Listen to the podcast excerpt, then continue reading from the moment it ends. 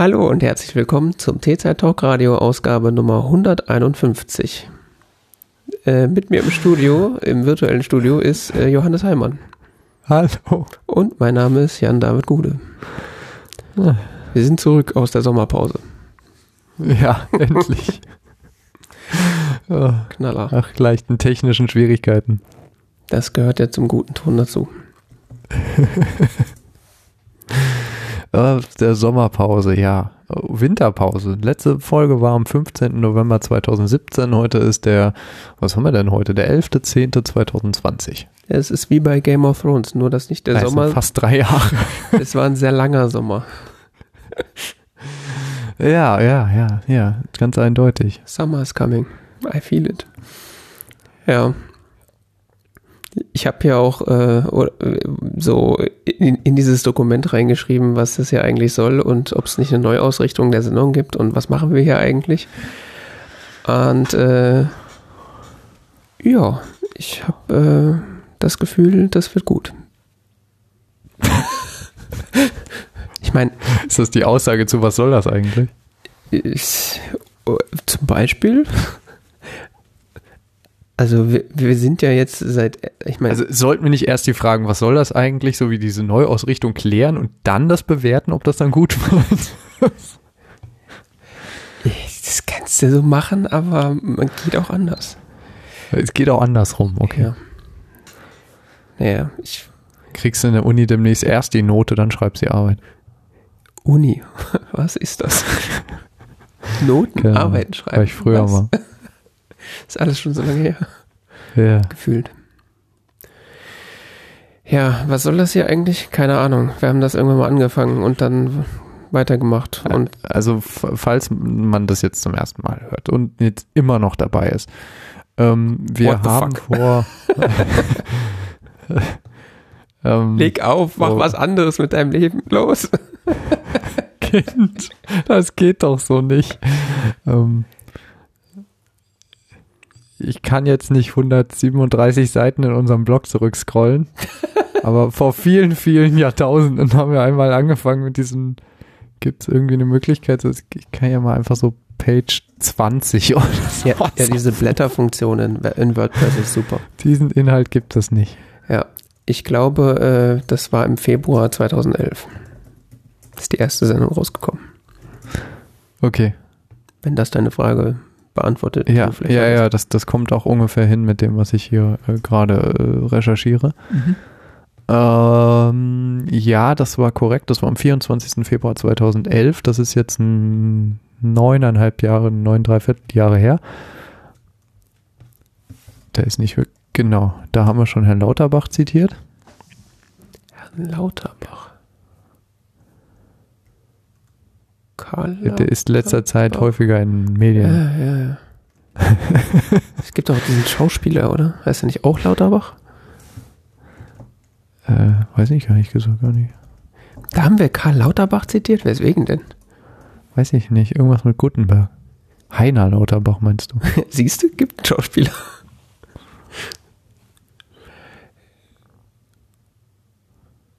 Ja. Krass. Ähm, ja, spannend, ne? Unfassbar. Ja. Damals haben wir noch regelmäßig Tee getrunken, so kam es auch zu dem äh, Titel von dieser Sendung, also irgendwie Tee verköstigen und dazu irgendwelchen Kram erzählen. Ähm, sei es zum Tee, äh, das haben wir relativ schnell aufgegeben und dann haben wir einfach irgendwelchen anderen lustigen Kram, der uns so über den Weg gelaufen ist, ähm, erwähnt. Im weiteren Verlauf der Sendung hat sich dann auch etabliert, dass wir regelmäßig, ähm, wie sagt man, TV-Produkte, Fernseh, Film, Medien kritisiert, äh, bewertet, äh, von einem unglaublich hohen Ross aus betrachtet haben. Ja, aber das haben wir auch studiert, also das dürfen wir ja auch. Ach so, wir sind vom Fach. Einfach ein Fach, Fachkritik-Podcast. auch. Fachkritiker, ja. Wir sind, wir sind vom Fach als Kritiker. Im Genau. Grunde ist dieser Podcast ja die eierlegende Wollmilchsau unter den Podcasts, weil wir haben irgendwas mit, äh, ähm, also Kultur im Sinne von, Wir haben was mit Medien studiert. ja, haben wir? Ja, leider. Okay. Äh, irgendwas mit, mit Kultur, äh, äh, so Tee, Kaffee, tralala. Das hast du studiert. Nee, das, da handelt dir dieser Das Podcast äh, oft, oft drum und auch öfter, als wir, Oft. glaube ich, äh, gedacht haben. Äh, es war Deutschlands bester Politik-Podcast eine Zeit lang, hundertprozentig. Äh, von, von unabhängigen, Dritten ja, genau, äh, äh, empfohlen. Instituten. Wir sind der Original Accidental Tech Podcast, weil wir sind auch schon, Ich, ich wollte, ja, wir wollten doch immer noch ein Institut gründen. haben wir das nicht? Weil man Institute darf man ja einfach so sich nennen. Wir waren doch das Deutsche Podcast-Institut. Kann sein, ja. Auf jeden Fall sind wir eine Institution, das kann man auf jeden Fall sagen. Ah, Ja, das auf jeden Fall. Wir gehören so zum deutschen Podcast äh, dazu. Also wir sind so ein bisschen der Verunkel am großen C. wir gehen einfach nicht weg. Die zweite deutsche, wir haben quasi die zweite deutsche Auch nach Welle. langer Zeit kommen wir plötzlich wieder. Wir haben quasi die zweite deutsche Welle des Podcastings äh, so richtig schön geritten. Die, die, die zweite und die dritte. Nee, die erste? Die erste waren wir nicht dabei, ne? Äh, Die erste war, glaube ich, so 2005 oder sowas, da wo die, Mhm. das deutsche Podcasting so abgehoben ist. Mhm. Ja, okay, da haben wir das Podcasting für uns entdeckt. Neu erfunden für Deutschland. Genau, und dann haben wir das an die zweite Welle gesurft. Genau. Ja. Ja, äh, Dominiert eigentlich quasi, also. ja. Äh, Ja. Eigentlich, es heißt eigentlich, eigentlich unumstritten. Ja.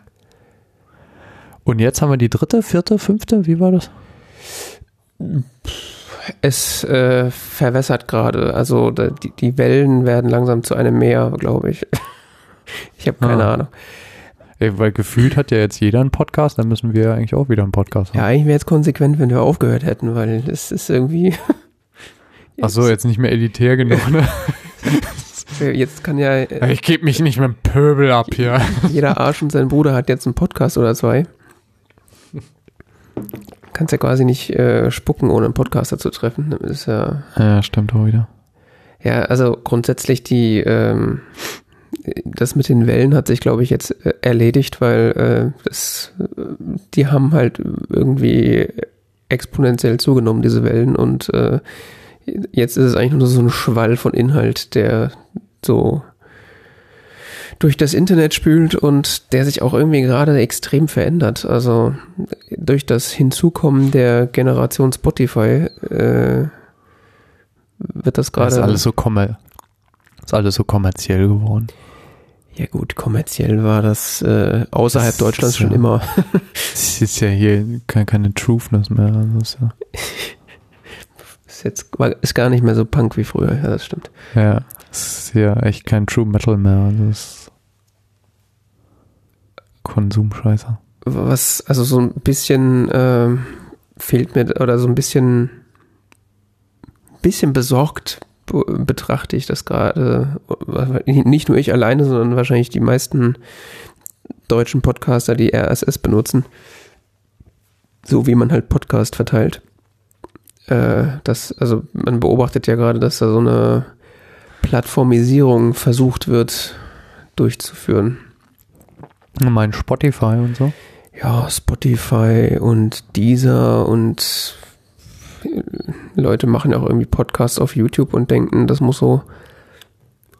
Und äh, Apple selber, Ernsthaft? ja, ja. Ach ja. Also das, das, R, dass, dass so Podcasts über ein RSS-Feed verteilt werden und man halt sich das in so einem Verzeichnis in seinem Podcatcher irgendwie raussucht, das habe ich das Gefühl, ist schon so in der, in der großen Allgemeinheit eher so äh, Nische geworden. Also ich, ich höre auch so ein, zwei Podcasts, äh, die definitiv nicht äh, aus dieser Blase kommen. Und da wird halt immer darauf hingewiesen, ja, ihr könnt uns bei Spotify hören und bei Deezer und bei Apple Podcasts und bei Schnubbelibub.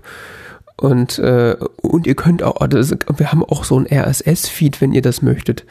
Ich, äh, wo ich dann so äh, jedes Mal mental in Tränen ausbreche, weil das halt einfach kaputt ist. Also, Ja, aber wenn man bei iTunes, also äh, Entschuldigung, es gibt's ja nicht mehr, wie heißt das, bei Apple Podcast ist, ähm, dann, dann hat man doch einen RSS-Feed. Du musst doch bei Apple einen RSS-Feed hinterlegen. Also. genau, aber das wissen die nicht. Beziehungsweise Ach sie so. wissen vielleicht, wie sie da reinkommen in Apple Podcasts, nämlich indem man bei Apple sein RSS-Feed einreicht, aber äh, das ist denen nicht klar, dass Apple Podcast Das- eigentlich nur ein RSS-Client ist, der das runterlädt und abspielt. Äh, Ja, aber ist das nicht in gewisser Weise auch ein Vorteil, sowohl für Produzenten als auch für Konsumenten, im Sinne von, dass mehr Leute, die auch da zu solchen technischen Details keinen Zugang haben, eben so durch Abstraktionsschichten weggefedert nun auch Zugang zu diesen Inhalten erlangen oder Zugang zum Produktion, Verteilung von diesen Inhalten erlangen.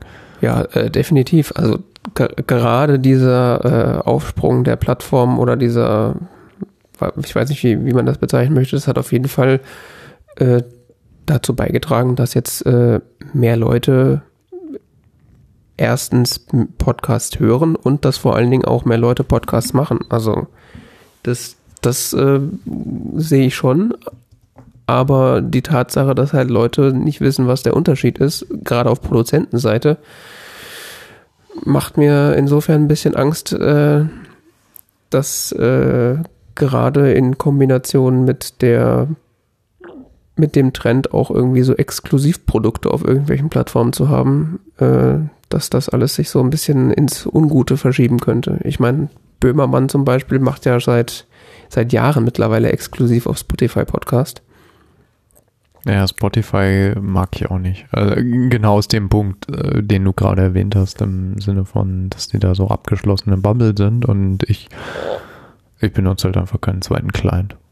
Fertig. Ja, das ist halt, also es macht halt vorne und hinten keinen Sinn. Also das, das ursprünglich Tolle an Podcasts ist ja, dass jeder kann sie machen und jeder kann sie in seinem, in seinem Podcast-Player der Wahl abonnieren. Und das geht dann halt damit ein bisschen verloren. Ich meine, gibt dann ja auch so Plattformen, äh, die sich da so ein Netflix-Modell äh, zurechtträumen. Das heißt, dass dann da auf ihrer Plattform Podcasts laufen sollen, die nur auf dieser Pod äh, Plattform laufen, gemischt mit irgendwie Podcasts, die schon existieren und die äh, frei verfügbar sind und äh, die dann gegen Bezahlung nur verfügbar sind. Ich weiß gar nicht, wie das bei Spotify ist, ob man Podcasts äh, hören kann, wenn man kein Abo hat. Also es gibt ja die free freie Variante von, von Spotify mit Werbung drin. Ich weiß nicht, weiß nicht, wie das mit dem Podcast ist. Wahrscheinlich auch. Oh, keine Ahnung. Ja. Aber Kann man denn da Podcast so einfach anbieten? Also könnten wir da jetzt hingehen und sagen, hey, hier ist unser Podcast? Ja, das könnten wir schon. Hau mal einen Katalog? Ja? Echt? Ich glaube schon, ja. Ich glaube auch ganz viele äh, Pod also ich habe von größeren Podcasts gehört, die auch äh, zunächst gegen ihren Willen da in diesen Katalog aufgenommen wurden. Ach, okay. Mhm. Was ja jetzt, äh, ich glaube, bei unserem Podcast wäre das sogar gar nicht mal so ein Problem, weil wir auf irgendeiner schnuckligen äh, Creative Commons Lizenz unterwegs sind, wo sowieso jeder mit dem, mit dem Zeug machen darf, was er will. Also eigene Distribution wäre bei unserem Lizenzmodell, glaube ich, sogar erlaubt. Aber äh, Ja, ja, ja, ja. ist halt ein bisschen schwierig, vor allen Dingen, wenn dann, also ich glaube, dass Spotify halt die Files auch selber hostet und im Zweifelsfall da halt auch Dinge mit tut. Also im mittelschlimmen Fall die Files nochmal recompressed und dadurch irgendwie Qualitätsverlust äh, einhergeht und im schlimmsten Fall halt irgendwie so schlimme Werbung mit äh, da irgendwie zwischen zwischenschiebt. Also auch dieser, dieser Ad-Tracking und, und, und Werbemarkt für Podcasts ist ja auch völlig explodiert in den letzten, in den letzten Jahren. Also ich höre da so ein, zwei Podcasts aus den USA, wo mir dann von irgendwer, wo ich mir dann durch, durch meine IP-Adresse, wo ich das runtergeladen habe, äh, anscheinend darauf basierend irgendwelche Werbung in die Datei gespielt wird. Also ich habe dann in Podcasts teilweise Werbung für irgendein Autohaus in der Nähe drin. Ach ja. Mhm. Ja, wie ich ja letztens schon, also ich, ich benutze ja wirklich sehr wenig YouTube, ne? Äh, Bin damit auch irgendwie so völlig aus der Zeit gegriffen, aber ähm, ich hab's nicht so mit Online-Videos. Auf jeden Fall, wir haben letztens privat ein Video geschaut auf dem Apple TV und dann kam plötzlich so Werbung hier für die örtliche Sparkasse und ich war so ein bisschen beunruhigt. Dem Moment. Echt für die Sparkasse. Ja. So, so wirklich so lokalisiert auf deine Position. Ja. Krass. Also Sparkassenwerbung im Allgemeinen hatte ich bestimmt auch schon mal, aber so lokalisiert äh, bisher nicht, nee. irgendwie mit ähm, jetzt hier von Ortsteil A nach Ortsteil B mit dem neuen Mofa kommen, äh, komm doch zu uns und hol den Kredit, äh, deine Sparkasse. Mhm. Ladi da. Äh, das war wirklich so, okay. Tja. Also auch noch verschiedene Ortsteilnamen und sowas im, im, in, in der Tonspur und so. Und Ja, wird, wird immer besser mit dem. ich weiß nicht, ob das vielleicht ein Clip war von der örtlichen Sparkasse hier, der einfach sehr, sehr targeted war oder ob das irgendwie was Dynamisches war, keine Ahnung, aber ich fand es wirklich unheimlich, weil Naja, also so wie ich das Werbemodell oder die, die äh, Funktion der Werbung auf YouTube verstehe, ist das ja so, dass, dass du da für deine Plattform, äh, für deine Region sozusagen, oder du kannst sozusagen äh, bestimmt, bestimmt nach äh, Regionen, glaube ich, Werbung verteilen. Und äh, ja, also wer das jetzt produziert hat, keine Ahnung, aber Hm, ja, ja, ist ja jetzt auch ein ganz anderer Punkt, aber nur so viel dazu. Weil du jetzt gerade sagtest, targeted. Ähm, ja, Podcast. ja, Ähm, boomt. boomt ganz schön, jetzt auch zu Corona-Zeiten, ne? Ja, stimmt. Das war ja eigentlich auch so nochmal so ein weiterer Booster. Das habe ich äh, schon wieder fast vergessen gehabt. Also auch so die Corona-Erklär-Podcasts und so. Ja gut, das ist ja das ja sowieso. Also, Das ist ja schon eine ganz eigene Gattung geworden. also Corona war, ist quasi ein, ein äh, Beschleuniger für die Podcast-Landschaft im, im doppelten Sinne. Einmal gibt's sozusagen mindestens eine Handvoll Corona-Erklär-Podcasts, aber ich habe auch das Gefühl, einfach die Menge an Podcasts ist nochmal gestiegen, weil Leute jetzt irgendwie sowieso zu Hause sitzen und die Möglichkeit haben, irgendwie Dinge zu tun. Mhm. Also, Ja, ist ja eine interessante Be- Freizeitbeschäftigung, einen Podcast aufzunehmen. Oder einen zu hören, ne? ja. Ja, äh, Podcast produzieren, äh, für sie getestet. Top Freizeitbeschäftigung.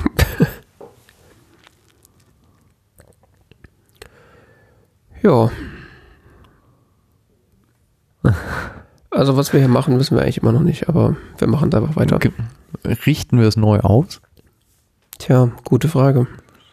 Also hat das jetzt hier Struktur und Programm und äh, wir reden jetzt nur noch über Elektromobilität oder? Fände ich jetzt nicht uninteressant. Das, äh, ich habe da zu dem Thema nicht so viel Fänd ich- beizutragen. Fände ich auch nicht uninteressant, aber ich habe da auch sehr wenig beizutragen. Ja. Ich glaube, die interessantesten Sendungen entstehen immer dann, wenn man äh, über Dinge redet, über die man auch was beizutragen hat oder zumindest glaubt, was Ah. dazu beizutragen. Okay. Auf der anderen Seite, es gibt auch Leute, die reden den ganzen Tag über Elektroautos und haben selber keins. Also, das kann man ja auch aus so einer beobachtenden Warte machen. Hm. Ja, ja, ja, ja. Definitiv. Wird bestimmt auch bei uns noch irgendwie mal Thema sein. Definitiv. Ich, äh, ja, ich rutsche da immer mehr ab. Ach ja. ja. Äh, ja, aber das jetzt nochmal. Ja, es- ich meine, es ist ja auch, äh, wenn man sich so grundsätzlich für seine Umwelt, seinen Planeten und äh, Mobilität interessiert, kommt man ja an dem Thema auch nicht vorbei. Meines Erachtens kommt man dem Thema nicht vorbei, wenn man sich überhaupt irgendwie für Technologie und Zukunft interessiert. Also das ist ähm, Ja. ich habe ich hab vorhin einen Podcast gehört von, von Tim Pritloff aus dem, aus dem Juli, äh, Freak Show, wo sie über Elektromobilität geredet haben. Mhm. Und da meinte er auch, eines der letzten Dinge, an die ich mich jetzt noch erinnere, die er gesagt hat, war äh, so, naja, es ist ja jetzt wohl geklärt, dass das jetzt die Zukunft ist und das stellt ja jetzt wohl auch mal keiner mehr in Frage, oder? Ja, ich hoff's. Also das würde einige Dinge beschleunigen, wenn das jetzt klar wäre. Ich habe das Gefühl, bei so einigen ja. Industrien und äh, auch, weiß ich nicht, Lobbyisten ist das noch nicht so ganz angekommen, aber ja. Okay. Ähm, grundsätzlich zur Sendung würde ich sagen, wir bleiben einfach bei diesem lustigen Blumenstrauß an Themen. Passt, ja. Erstmal. Ähm, und äh, reden darüber aus unserer äh, netten, kulturwissenschaftlich versifften Perspektive. Okay. Mit so einem Schuss Technik. Beruflich bedingt. Naja, beruflich bedingt. Das ist, glaube ich, auch. Bei mir zumindest. Ja, wir haben auch schon über so Technik-Scheiß geredet, als das noch nicht beruflich bedingt war. Also von daher, Äh, das stimmt auch wieder, ja. ich glaube, das ist eher andersrum. Dein Beruf hat, hat sich aus deinen Interessen bedingt. Ja, ja. Okay. Ähm, ja, ja, das stimmt schon irgendwie. Tja. Dann, äh, Was denn? Willst du mit den Themen fortfahren? ja, ich glaube schon. Dann würde ich nämlich, würde ich nämlich die zwei unteren Themen, ähm, die ich vorhin mal, weil wir gerade von Autoindustrie hatten und sowas, ich habe zwei interessante Sachen gelesen. Hm, Die nicht direkt zusammenhängen, aber so ein bisschen zusammenhängen. Ähm, aber sich ganz gut anschließen an das, was worüber wir gerade geredet haben. Ja? Mhm, ja, ja, mach. Ähm, das eine war ein Artikel hier, äh, Solar's Future is Insanely Cheap von Ramesh Naam oder Naam, ich weiß es nicht genau. Ein pff, Mensch, der sich mit ähm, mit äh, wie sagt man, Energietechnologien beschäftigt. Mhm. Und zwar relativ professionell damit äh, beschäftigt als Investor. Ähm, ein Clean Energy Startups und sowas. Und äh, der schrieb, sch- hat äh, vor, vor einigen Jahren, 2015 und vor 2011, äh, Forecasts erstellt, wie günstig international betrachtet, also auf den ganzen Planeten, auf, jetzt nicht auf einzelne Teile des Planeten, sondern auf den ganzen Planeten betrachtet, äh, Solarenergie ist. Und äh, das Problem ist, was er an diesem Forecast jetzt hat, ist, dass er schon deutlich optimistischer gerechnet hat als die meisten Energieagenturen und wirklich großen Institutionen, die er auch jetzt hier nicht zerreißt, sondern äh, sehr respekt, respektvoll darlegt und so, wie die halt auf ihre Zahlen kommen und so. Ähm, also er hat schon deutlich äh, optimistischer gerechnet und die Zahlen sind noch deutlich darunter. Das heißt, äh, Solarenergie ist in den letzten zehn Jahren erhebliches günstiger geworden, als man äh, dachte. Und äh, wir sind jetzt schon international betrachtet in einem, Be- auf jeden Fall in dem Bereich, in dem es konkurrieren kann mit, mit Fossilenergieträgern. Beziehungsweise wir sind in einem Bereich, in dem es schon absurd wird, international noch in fossile Energieträger zu investieren, weil die schlichtweg teurer sind. Mhm. Das habe ich. Irgendwas ähnliches habe ich äh, vor, vor ein paar Wochen oder ein paar Monaten äh, zum Thema, äh, ich glaube, Kohle war das, äh, in UK gehört, dass äh, diverse Kraftwerke in UK jetzt äh, nicht mehr weiter finanziert werden oder demnächst zugemacht werden, weil einfach der äh, ja das Preis, Preis-Leistungs-Verhältnis für die Betreiber schon nicht mehr äh, das Richtige ist. Ja, genau. Es, es, es lohnt sich dann auch einfach nicht mehr, so ein, so ein Ding zu betreiben. Das Interessante an Kohlekraftwerken in dem Bezug ist ja auch, dass du Kohlekraftwerk kannst du ja im Gegensatz zum Beispiel zu einem Gaskraftwerk und sowas, was wir ja definitiv noch brauchen in Europa, also um halt zum Beispiel nachts oder so, ähm, um halt so bestimmte Lücken zu schließen. Ähm, selbst wenn wir sehr viel Solarenergie zum Beispiel hätten, dann brauchst du ja schnell noch irgendwelchen Strom, den du eben für die, um die Lücken zu schließen nimmst. Und da kannst du ein Kohlekraftwerk, ist halt denkbar schlecht geeignet, weil ein Kohlekraftwerk brennt halt erstmal, wenn es brennt. Und das kannst du nicht einfach schnell ausmachen und wieder anmachen. Ja, beziehungsweise wenn es aus ist, dauert es wahrscheinlich ewig lange, bis es wieder angeht. Genau, bis es, bis es eine Effizienz erreicht hat, die irgendwie sinnvoll ist. Mhm. So. Ja. Das heißt, insbesondere Kohlekraftwerke lohnen sich überhaupt nicht mehr. Lohnen sich momentan noch ein bisschen eine Weile zu betreiben, aber wir bewegen uns in einem Bereich, wo man so etwa davon ausgehen kann, dass so ab den 2030ern ähm, es sich überhaupt nicht mehr lohnt, den Kram überhaupt, den man noch hat, weiter zu betreiben. Also wir sind jetzt schon in einem Bereich, in dem es sich nicht mehr lohnt, in diese Technologien zu investieren, im Sinne von, ich, jetzt baue ich ein neues Kraftwerk, jetzt brauche ich so und so viel Gigawatt an neuer Leistung, dann lohnt es sich jetzt nicht mehr in diese alten Technologien zu investieren, aber wir laufen zwangsläufig in den nächsten 10, 15 Jahren auf einen Bereich zu, wo es sich auch nicht mehr lohnt, den alten Technologien weiter zu betreiben. Hm. Das ist so absurd.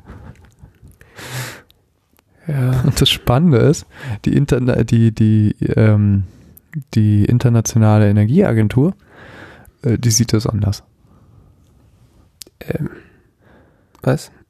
Ja, die gehen davon aus, dass jetzt irgendwie in den 2020ern kommt jetzt so ein Knick und dann, dann sinkt der Preis nicht mehr so stark.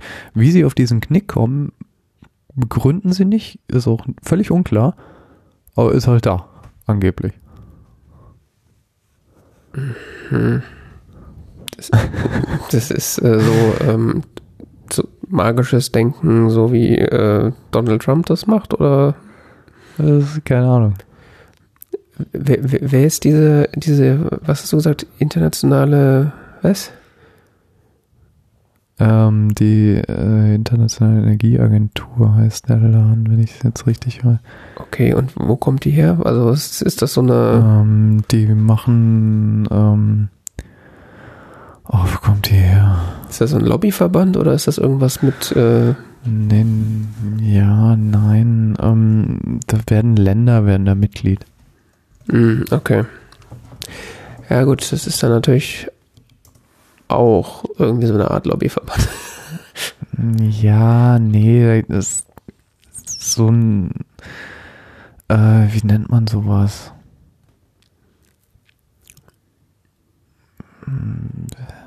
Indust autonome Einheit der OECD, als auto, autonome Einheit der OECD gegründet. Ähm, ja, die, die beobachten so quasi internationale Energiewirtschaft und ähm, Länder schicken da halt Vertreter hin und stimmen sich, die stimmen sich dann ab zu bestimmten Dingen. Die äh, wir wurden in den letzten Jahren schon heftiger kritisiert, weil sie eben teilweise wirklich drastische Fehlprognosen zu Kosten von erneuerbaren Energien äh, haben. Okay.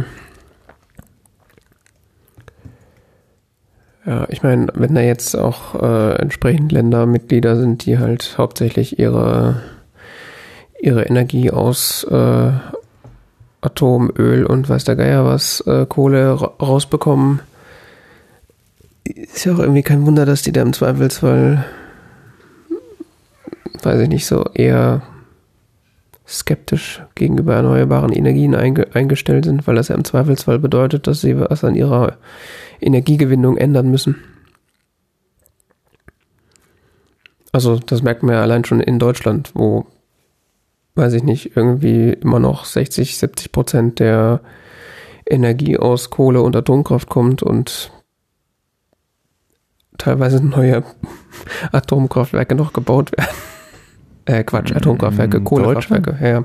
Kohlekraftwerke. Ja, ja, da war doch vor, auch vor einigen Monaten da, ich weiß nicht mehr welches es war, aber äh, Proteste, weil ein neues äh, Kohlekraftwerk gebaut werden muss und gleichzeitig äh, ist mehr oder weniger abzusehen, dass die Pariser Klimaziele nicht zu erreichen sind, wenn das so weitergeht. Ja. Ähm, interessant ist übrigens der Punkt, wie kommen Sie auf so eigenartige Zahlen ähm, bei der Internationalen Energieagentur? Äh, ein, ein Grund dafür ist, dass Sie völlig unterschätzen, wie stark ähm, die, die, die erneuerbaren Energien wachsen. Also Sie gehen immer wieder davon aus, dass es jetzt wird so bleiben, jetzt wird so bleiben, jetzt wird so bleiben. Und das wird so quasi jährlich aktualisiert gefühlt. Okay. Aber halt jedes Jahr auf einem anderen Level, immer ein bisschen höher. das ist ein bisschen eine lustige Geschichte. Ja. Ähm, dazu gibt es, wie gesagt, einen interessanten Artikel, den wollte ich jetzt nur mal so kurz einführen an sich und das Thema äh, anreißen, weil ich glaube, wenn man wirklich damit sich beschäftigen möchte, dann kann ich diesen Artikel sehr empfehlen. Ähm, Herrn Nahm erklärt da, wie er eben auf diese Zahlen kommt und ähm, ich bin schon ganz gespannt, weil er sagt, äh, es ist jetzt ein, das war jetzt der erste Teil in einer äh, in einer Reihe von Blogposts, die er dieses Jahr schreiben wollte. Bisher hat er nur einen geschafft, aber mal gucken. Okay, hat er. Das ist ein Blog, was es schon länger gibt. Wie gesagt, die erste Statistik war von 2011. Okay. Und aus, äh, womit darf man noch rechnen? Hat er gesagt, was er noch schreibt?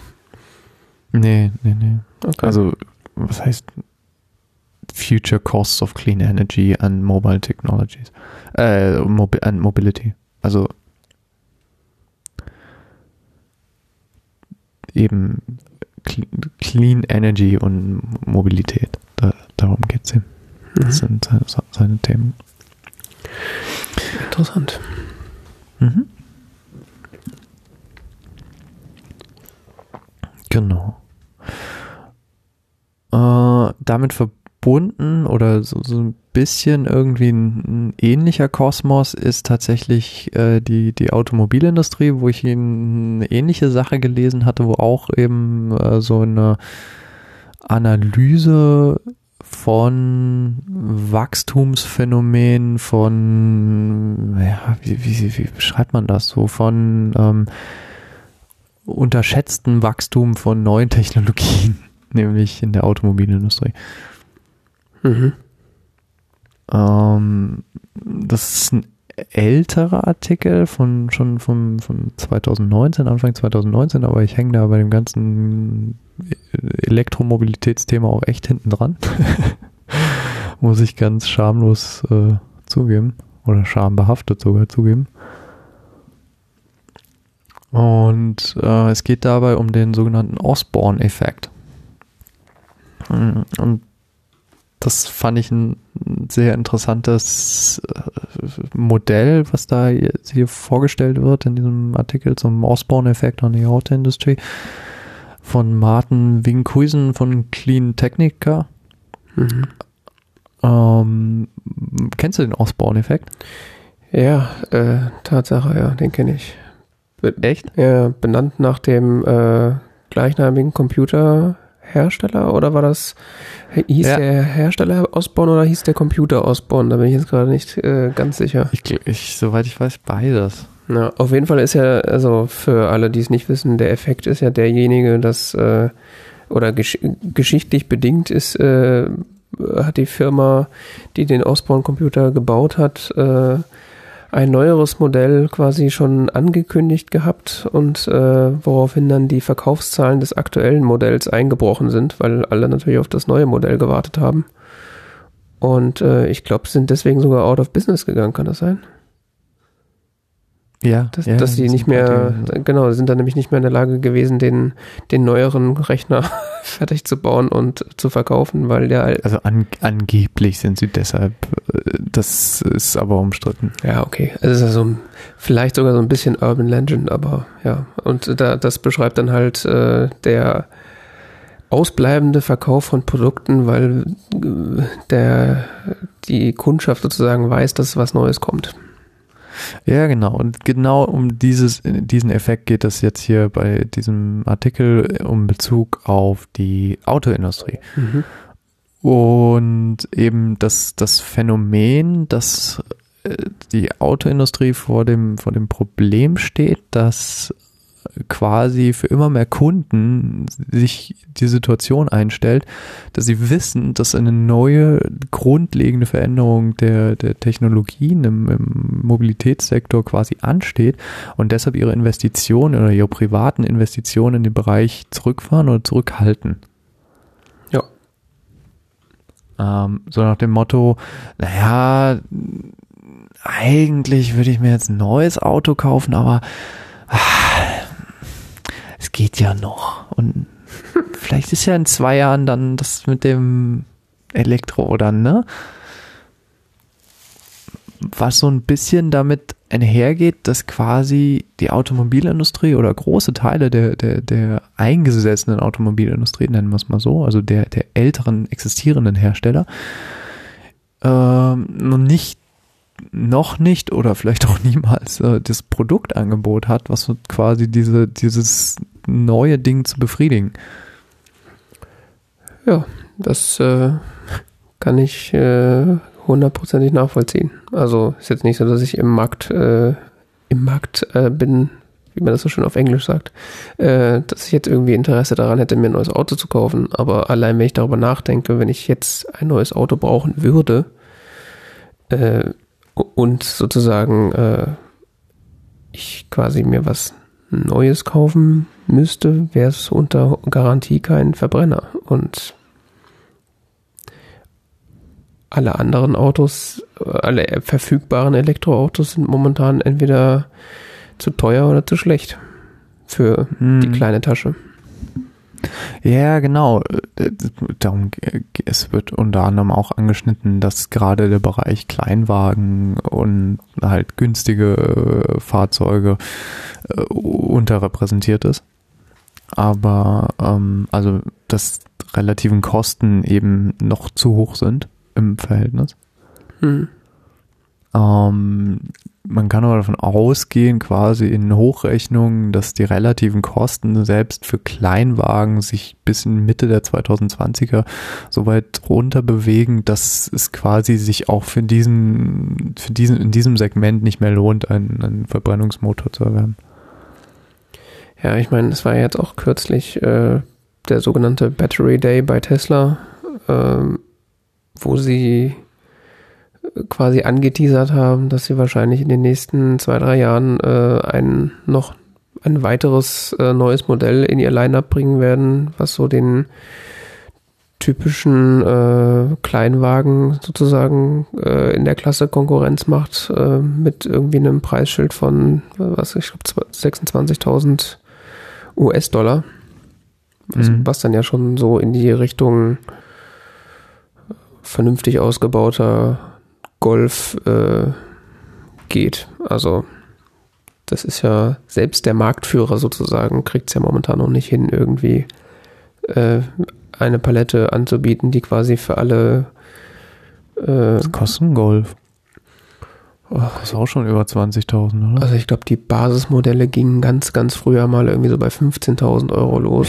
Ja, früher. Ja, ja mittlerweile sind die wahrscheinlich so bei 19.000, 20.000, aber das ist dann auch wirklich die absolute Basisausstattung. Also ich glaube, so ein, so, so ein Golf, der irgendwie äh, auch beschleunigt, wenn du aufs Gaspedal trittst und eine Klimaanlage hat und weiß ich nicht, nicht die, nicht die schäbigste Ausstattung, bist du wahrscheinlich locker bei 25.000, 30.000. Ja, eben. Weil ich habe ich hab einen Polo von 2014 mhm. und der hat, äh, ich glaube, der hat auch einen Verkaufspreis von 17.000 oder so. 15.000. Ja, das kann sein. Neupreis gehabt. Also ich habe nicht neu gekauft, aber den Preis hat er wohl laut, laut äh, Katalog. Ja, also das, äh, und das ist ja jetzt, sagen wir, VW ist ja jetzt auch äh, ich sag mal, die Leute, die wirklich, äh, gut, also, wie, das heißt immer so schön, die Leute, die kein Geld haben, was kaufen die für ein Auto? Die kaufen gar kein Auto, weil die haben kein Geld. Aber ich sag mal, so, so, so Leute, die äh, nicht jetzt in diesem Preissegment unterwegs sind, aber ein neues Auto brauchen, äh, die kaufen sich halt kein Golf und die kaufen sich auch kein Polo, die kaufen sich dann halt, äh, weiß ich nicht, Fiat Panda und äh, irgendwas, was halt fährt. Also VW ab, Toyota Aigo. Ja, sowas halt. Also die, die man auch teilweise wirklich schon für quasi kein Geld bekommt. Äh, ich habe, ich hab, als ich meinen Polo gekauft habe, vor zwei Jahren, Mhm. ähm, habe ich auch drüber nachgedacht, so ein Ab zu kaufen, weil ich brauche wirklich nur irgendwas, was mich irgendwie von A nach B bringt. Es ist aber echt laut in dem Ding. Laut, okay. Ja, ja, ja. Wir waren uns damals äh, einig, so ein bisschen mehr Komfort ist da noch ganz okay. Okay. Ich glaube, in einem VW Up bin ich nur einmal mitgefahren. Das war so.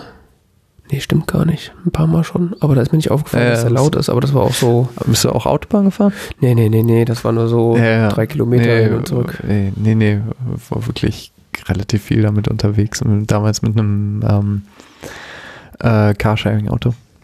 Okay. Ja, Da gibt es relativ viele VW-Ups in dem Bereich. ja, also ich glaube, sobald du irgendwie Autobahn fährst, es sind doch einfach die ganz kleinen Autos, äh, machen einfach nicht äh, so eine gute Figur. Also, Ja, aber mit diesem modernen Polo und so, das ist, äh, also, das ist wie vorher Golf. Das, naja, das glaube ich. Vor allen Dingen, äh, ja, egal. Ich will jetzt nicht so viel über mein Auto reden, aber ähm, Das ist ein anderer Podcast. Ja, das ist auch jetzt nicht so spannend. Äh, aber um zu diesem Elektroenergie-Ding zurückzukommen, ich bin damals nämlich auch, als ich, also als mein altes Auto quasi so gerade gestorben ist und mein, ich noch nicht mich durchgerungen hatte, ein neues Auto zu kaufen. Eben wie gesagt vor zwei Jahren ungefähr, ziemlich exakt sogar vor zwei Jahren. Äh, in dem Jahr bin ich auch häufiger dann habe ich Autos geliehen und so. Und was man hier in hier in der Stadt machen kann, ist ähm, beim Carsharing gibt es mehrere Elektroautos. Mhm. Und bin damals auch Elektroauto gefahren. Okay. Und das war schon geil. Was haben die so? Renault Zoes haben die, oder? Ähm, das war damals, ich glaube, die haben jetzt Renault Zoe da stehen, aber das war damals Nissan Leaf. Ah, okay. Und das war ein bisschen wie Autoscooter fahren, fand ich. Der Leaf oder die Zoe? Der Leaf. Okay. Zoe habe ich noch nie gefahren.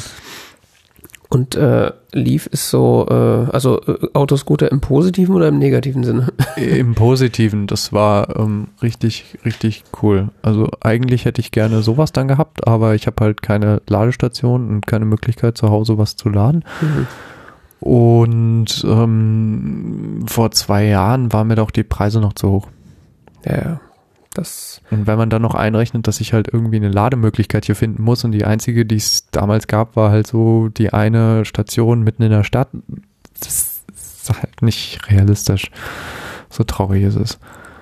ja, das, das Perverse oder das Schlimme ist ja eigentlich auch, dass äh, selbst wenn du eine Lademöglichkeit in der Stadt hast, wo du in irgendwie zehn Minuten hinfahren kannst, äh, da musst du da halt auch, aber auch, wenn die Karre einigermaßen leer ist, irgendwie zwei Stunden stehen, bis da irgendwie auf ernstzunehmend Saft drin ist. Das kommt ja noch hinzu. Ja, das Lustige ist, inzwischen hat hier, also ich wohne, keine Ahnung, 500 Meter vom örtlichen Energiebetreiber weg, Mhm. und zumindest von deren Hauptstelle. Und die haben sich jetzt so eine Ladestation vor die Tür gestellt. Also Ah, okay. ich könnte da theoretisch hinlaufen. Aber, naja. Jetzt inzwischen. Ja. Aber so eine Ladestation in, im Umkreis von einem Kilometer ist mir dann noch irgendwie ein bisschen zu wenig. Also Ja, und oder im Umkreis von zwei, drei Kilometern, sagen wir es mal so.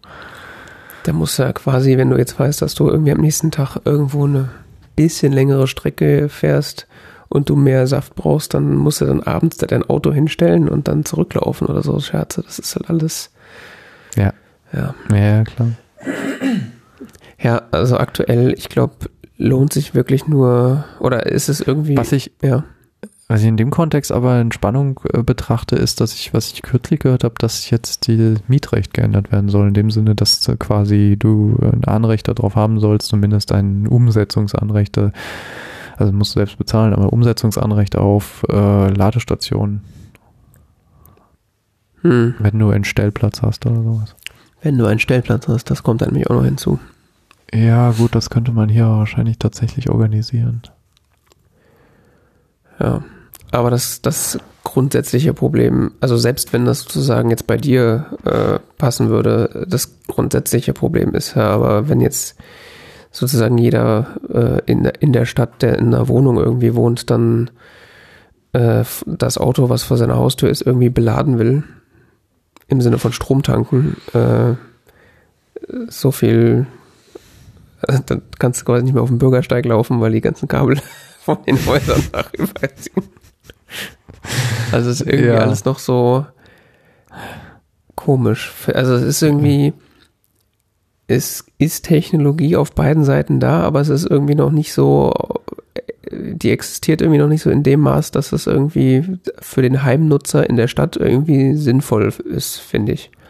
Also so der, der Klassiker Haus auf dem Land mit großer Garage oder vielleicht sogar, weiß ich nicht, einer großen Auffahrt davor, äh, wo du dann halt ein oder zwei Wallboxen dir irgendwie dran ballern kannst, wo die, wo der Kram dann über Nacht einfach äh, lädt und du dir um nichts Sorgen machen musst und auch keine Angst haben musst, dass irgendwie, weiß ich nicht, äh, du irgendjemandem im Weg bist oder so. Das klappt ja eigentlich schon ganz gut, aber äh, der Stadt. Da würde ich sofort machen.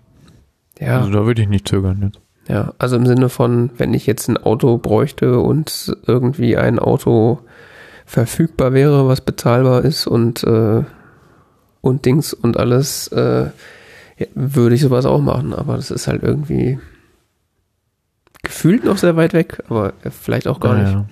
Ja, ich, ich weiß es nicht. Also, was der Artikel halt auch anspricht, ist eben dann dieses Phänomen ähm, des exponentiellen Wachstums. Und ähm, das haben wir ja auch dieses Jahr erlebt, dass das äh, für Menschen nicht so leicht zu begreifen ist. Ja. Äh, will ich mich gar nicht ausschließen, ausnehmen. Und ähm, da bin ich irgendwie gespannt, was so die nächsten Jahre noch passiert, weil wenn man so andere Konsumtechnologien anschaut, wie schnell die sich quasi in der Gesellschaft etabliert haben, wo vorher gesagt, ja, ja, passt schon, das wäre ungewöhnlich, wenn quasi es in dem Fall nicht auch exponentiell wachsen würde. Ja. Ja. Also mein Kopf äh, vergleicht das gerade so ein bisschen mit der Smartphone-Industrie. Also so vor, also so vor dem iPhone gab es ja auch schon so eine Smartphone-Industrie, aber die war ja eher so nicht existent so für den äh, oder in der in der im Schnitt der Gesellschaft hatte ja kein, hatte ja keiner ein Smartphone außer irgendwelche Freaks mhm. vor dem iPhone und dann mit mit äh, Einführung des iPhones hatte eigentlich auch noch keiner ein Smart irgendwie ein Smartphone, weil auch nur die Freaks dann halt das iPhone sich gekauft haben, weil es halt irgendwie äh, interessant war. Aber dann sagen wir mal so, spätestens mit äh, den aufkommenden Android-Phones und den vor allen Dingen dann später viel günstigeren Android-Phones ist dann ja so eine, so eine Marktdurchdringung statt, äh, hat dann so stattgefunden und äh, das, äh, also ich glaube, ich habe wahrscheinlich so fünf Jahre nach dem iPhone hatte dann auch irgendwie so wahrscheinlich mehr als 50 Prozent der äh, potenziellen Handybenutzer auch ein Smartphone. Hm. Würde ich jetzt mal so schätzen. Hm. Vielleicht ja. sogar noch früher.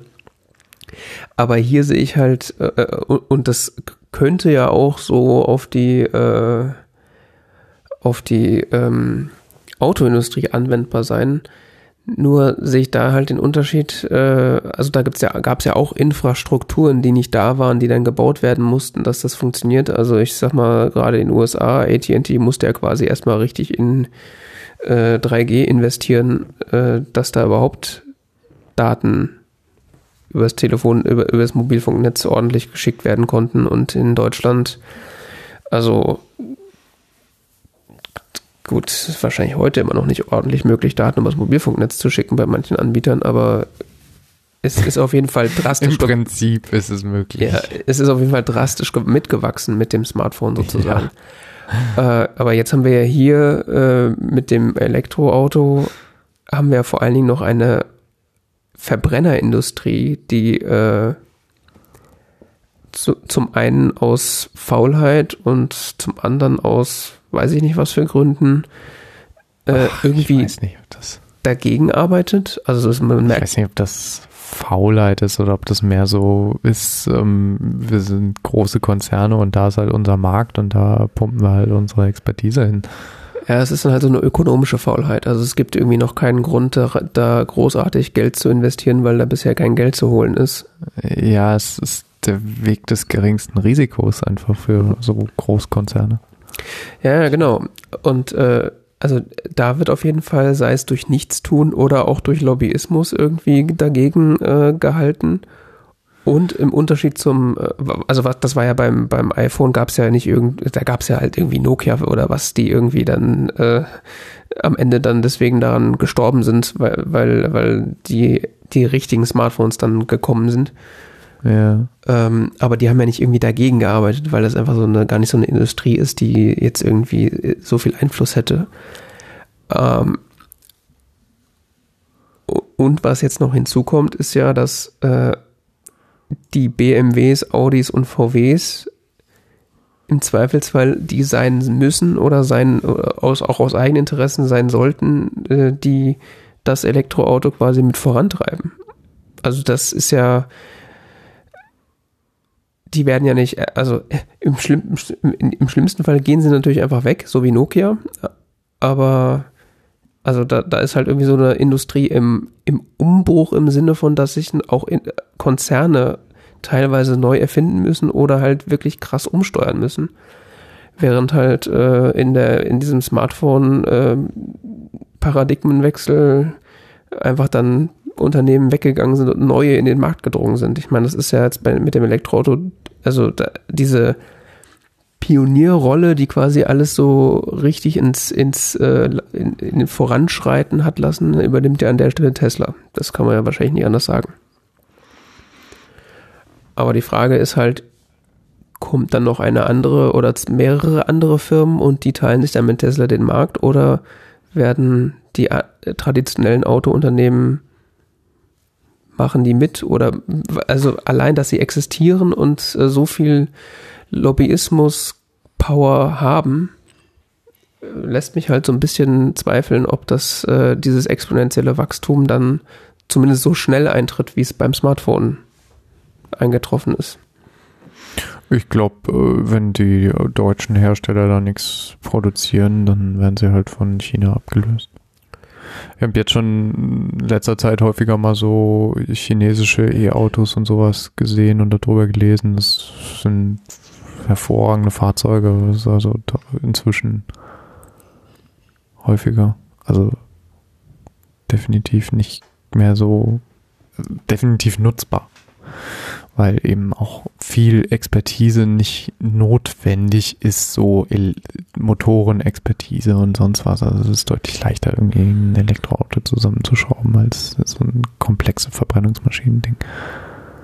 Ja. Ähm, wie heißt denn dieser Hersteller? Es gibt so einen interessanten Rivian heißen die. Mhm. Kennst du die? Ja, also der Name sagt mir was und ich weiß, wie die, wie die Autos ungefähr aussehen. Ja, so SUVs oder so, so Trucks. Bekannt aus Film, Funk und Fernsehen. Film, Funk und Fernsehen. Ja, wenn, wenn ich in, das, äh, in unser Dokument gucke, äh, gerade auf die Serie, die du geguckt hast, dann weiß ich, wo, wo du es auf jeden Fall her kennst, ja. Hast du es auch gesehen? ja, ja. Ach ja, okay, spannend. Okay, ähm, interessantes Beispiel ist auch übrigens bei Firmen, die so die Zeit verpassen und auch äh, aus sich heraus, aus ihrer Größe, aus ihrer Marktetablierung heraus nicht mehr zur Innovation oder zu äh, einer Adaption auf, de, auf das Marktgeschehen oder technologische Veränderungen möglich sind, ist übrigens immer das beliebteste Beispiel Kodak. Mhm die seinerzeit wirklich das größte und wichtigste Unternehmen waren weltweit zur Herstellung von fotografischer Ausrüstung und Filmmaterial. Und inzwischen, ich weiß nicht, ob sie sich jetzt wieder gefangen haben, aber ähm, die, die haben zwischenzeitlich Insolvenz beantragt. Also. Hm. Die sind komplett runtergebrochen. Ja, ich meine, das äh, Geschäft mit Filmen ist halt Also es ist nicht weg, aber es ist halt einfach durch und vor allen Dingen nicht mehr so groß wie früher, das stimmt, ja. Ja, und Kodak hat sich da lange Zeit nicht von quasi mitmachen können in diesem Umschwung, weil sie eben zu groß waren, zu stark im Markt etabliert, in einem bestimmten Markt etabliert und ähm, dann nicht sich daraus diese Veränderung bewerkstelligen konnten. Ja, äh, das ist halt, also, wobei es ja eigentlich als Marktführer, wenn man sozusagen den so den, den Ohr am Puls der Zeit, weiß ich nicht, ob das ein Sprichwort ist, keine Ahnung. Also wenn man sozusagen genug aufpasst und genug äh, und im Zweifelsfall auch genug Ressourcen hat, kann es als Marktführer ja eigentlich auch gar nicht so schwer sein, sich selbst quasi neu zu erfinden, weil ja, bei also weiterentwickeln ja, aber nicht so dieses wirklich, wenn es sich komplett verändert. Weil dann hast du wirklich massive Veränderungen, die unglaublich teuer sind. Ja. Produktionsstätten, Personal, sonst was, das ist richtig schwierig. Na gut. Ähm, letzten Endes, wenn ihr das interessiert, die Osborne-Effekt und die Auto-Industrie kann ich sehr empfehlen auf Clean Technica. Ähm, falls er nicht im Englisch schwer tut, gibt es davon auch eine deutsche Übersetzung die mit Genehmigung des Autors angelegt wurde. Also, keine Ahnung, ich, ich fand es cool, dass Leute das so wichtig finden, dass sie es äh, übersetzen. Äh, ja, so viel dazu. Cool, cool, cool.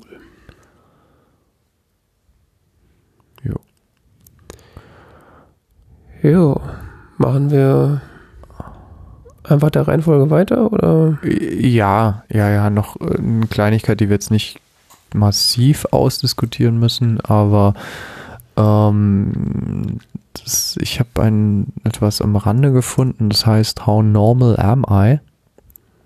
Ich weiß nicht, ob du das kennst. Mhm. Ähm, das ist ein von der EU gefördertes Projekt. Da geht es darum, dir quasi zu erklären oder zu demonstrieren, wie künstliche Intelligenzen dein Gesicht beurteilen. Ähm. Also, du, was das macht, ist so quasi dir zu, zu, zu versinnbildlichen, was, wie urteilen Algorithmen über dich eventuell in deinem Alltag schon, was sie eventuell jetzt schon tun oder was sie in Zukunft tun könnten. Und dazu geht dieses Ganze so ein, so ein interaktives Ding, wo man so verschiedene Schritte durchgeht und äh, man muss seine Kamera aktivieren. Das Interessante daran ist aber, alle Daten bleiben auf der Maschine. Ähm, das findet alles lokal im Browser statt. Kann man sich auch in der Datenschutzerklärung durchlesen, äh, wenn einen das interessiert. Und wie gesagt, das geht dann bestimm bestimmte Schritte durch. Also wie schön bist du, wie alt bist du, was für ein Geschlecht hat man, äh, Body Mass Index und wie alt wird man wahrscheinlich? Sowas. Wie alt wird man? Okay. Interessant. Ja, das kann man alles so irgendwie. Es ist, es wie gesagt, man muss man mal mit rumspielen. Das, das, ist ganz interessant, weil es gibt dann auch so Tipps und so, wenn du dies machst oder jenes machst oder sonst was, schau mal, wie sich verändert. Und das, das ist irgendwie ich, ich fand es total ähm, spannend, das zu beobachten, dieses, dieses tatsächliche ethische Problem, was, was sich mit eben diesen Technologien ergibt und wie man quasi ähm, das, wie man damit umgeht oder was, was, was tut das? Wie, wie, wie, wie fühlt sich das an? Hm. Ähm, so ein interaktives Projekt. Also es ist quasi so die, äh, die Sichtbarmachung von äh, algorithmischer Bewertung, die sowieso äh, die ganze Zeit stattfindet, die du nur nicht mitbekommst. Genau. Okay, also auf der einen Seite interessant, aber auf der anderen Seite quasi auch äh, ja, ich weiß nicht, creepy. Zumindest insofern, dass einem dann wahrscheinlich bewusst wird äh, oder man erahnen kann, was noch so alles äh, über einen Genau. selbst gespeichert bzw. Äh, abstrahiert wird. Genau, also wie gesagt, ich will jetzt nicht zu viele Details darüber verraten, was da noch so alles kommt ähm, und was da noch so vorgestellt wird und wie das funktioniert. Ich habe wahrscheinlich schon zu viel erzählt. Ähm, es ist aber ein interessantes Experiment. Ich habe es so nebenbei gefunden und dann ein bisschen damit rumgespielt und ich fand es sehr spannend. Okay. Muss ich mir auf jeden Fall mal angucken. Und dann habe ich wahrscheinlich Oder noch mehr, noch mehr Angst. Am, am, am Ende kriegst du einen Score, wie normal du bist. Ah, gut. Cool, ne? Das äh, Und kriegst zwischendurch aber auch Scores zu anderen Dingen, also wie hübsch du bist zum Beispiel.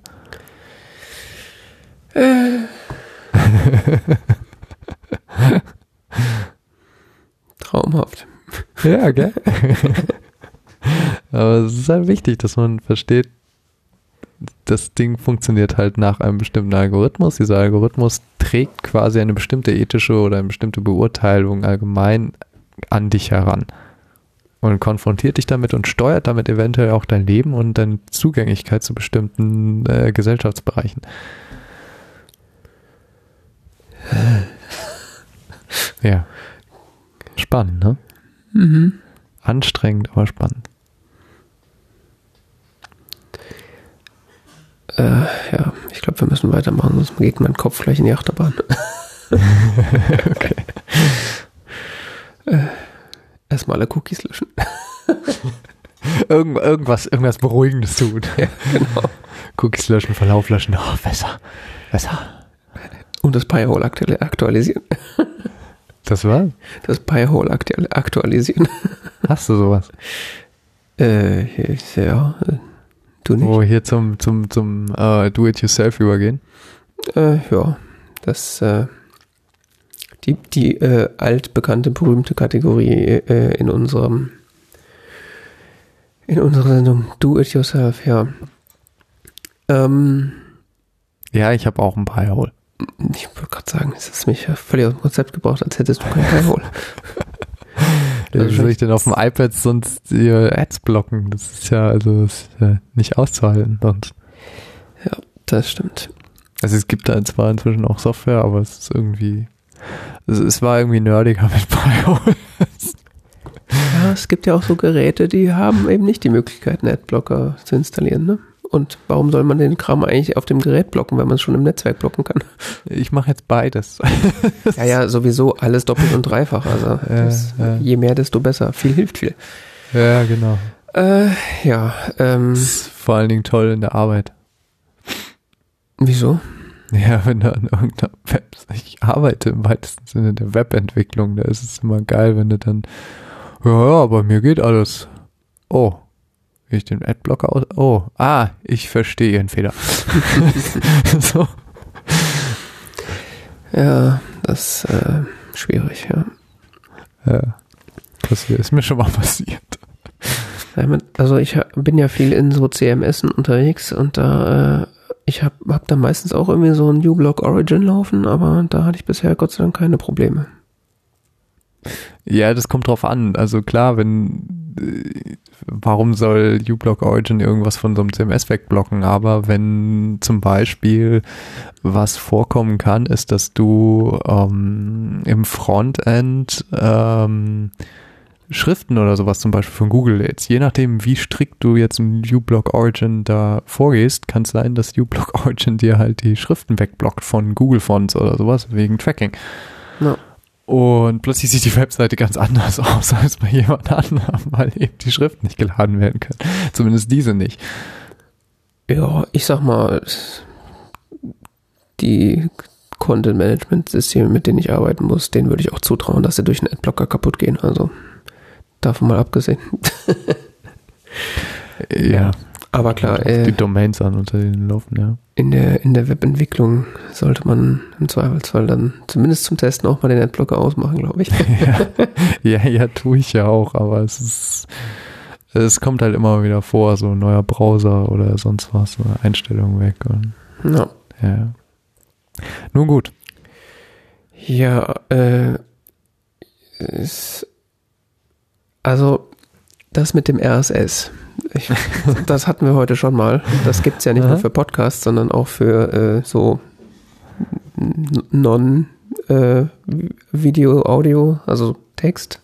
Äh, das berühmte RSS-Feed äh, lesen, beziehungsweise dessen Aggregation, äh, was wir ja früher alle wie die letzten Opfer über Google Reader gelöst haben, äh, haben wir dann über andere Services dann gemacht und äh, ich hatte das jetzt, boah, bestimmt letzten fünf, sechs Jahre, wenn nicht noch länger, hatte ich so eine Software im Einsatz, die hieß, äh, die heißt Fever ähm, und war ein und ist ein Feed, äh, ein, ein RSS-Feed-Aggregator, der auf dem eigenen Server oder zumindest auf dem eigenen Webspace äh, läuft.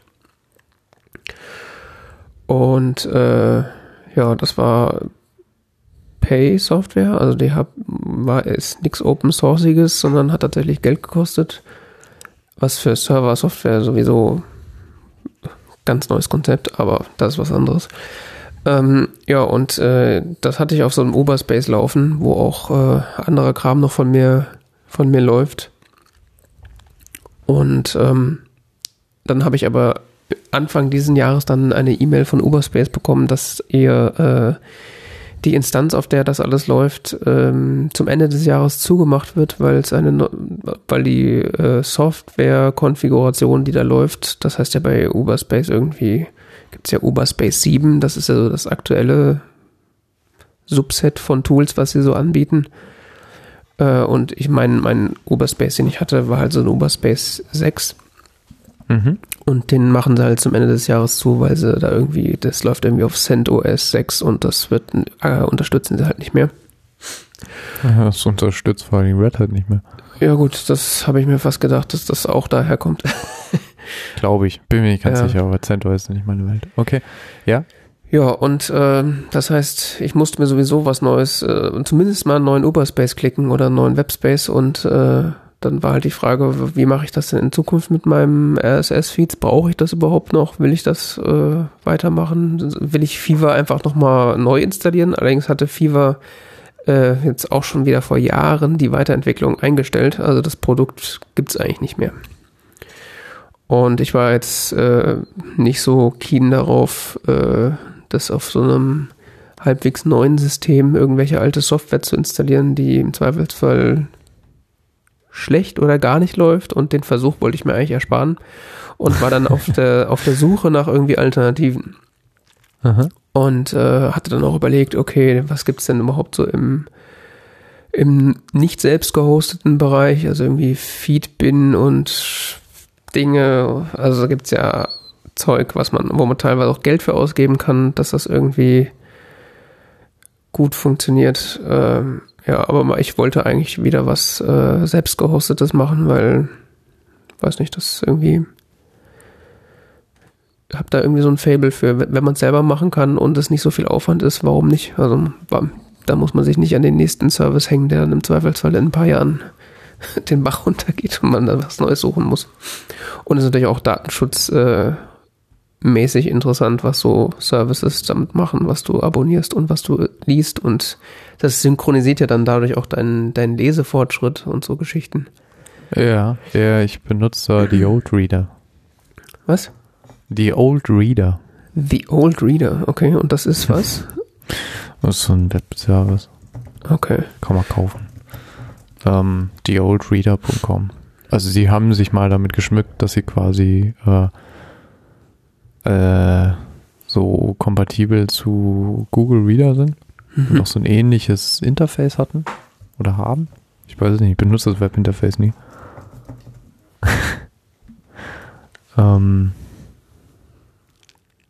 ja, haben sie auch immer noch. okay ähm, so wie Google Reader früher aussah, ein bisschen angepasst und ähm, das benutze ich zum Synken eigentlich nur. Okay. Ja, ich habe dann halt auch Monat, äh, jährlich. Ja, ich habe da mal geguckt, was denn so äh, gerade hip und modern ist und habe mal rumgefragt, was man denn so haben will, so im selbst gehosteten Bereich. Und äh, da wurde mir dann Fresh RSS vorgeschlagen. Mhm. Was auch, wenn ich es richtig sehe, äh, die gleiche API benutzt wie Fever. Also Fever hat da wohl so eine eigene API ähm, bereitgestellt, die dann auch Open Source Tools quasi adaptiert haben. Ja. Und äh, so auch Fresh RSS. Und äh, ja, das habe ich mir dann auf meinem neuen Uberspace installiert. Ich habe dann natürlich äh, beim Rumfragen so nach maximaler Idiotensicherheit und Einfachheit gefragt. und äh, sagen wir so, ich habe es installiert bekommen. also es war wirklich äh, ja, Kinderkacke. Ich habe dann sogar festgestellt, dass ähm, es gibt ja diese Uberspace Labs Seite, heißt die, glaube ich. Äh, da gibt es mhm. sogar eine Anleitung, wie du auf einem Uberspace Fresh RSS installierst. Und das ist wirklich äh, pipi kacke. Also selbst für Leute, die sowas noch nicht gemacht haben, ja, man ist auf der Kommandozeile unterwegs. Wenn man das irgendwie halbwegs hinkriegt, kann man das auch selber installieren. Ja. Und äh, das habe ich dann gemacht und jetzt äh, ganz äh, vorbildlich, wie sich das gehört, habe ich meine Feeds über OPML aus Fever exportiert und in Fresh RSS importiert. Ja, und jetzt läuft das alles über Fresh RSS und äh, läuft. Wie lange läuft das schon? Äh, anderthalb Monate oder so, oder zwei, irgendwie sowas. Also schon jetzt nicht seit gestern. Also das äh, bisher läuft es einwandfrei und performant.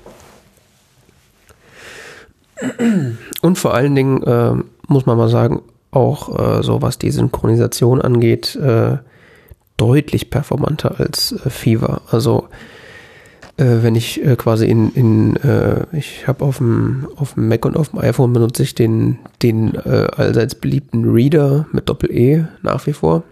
Hm. Ja.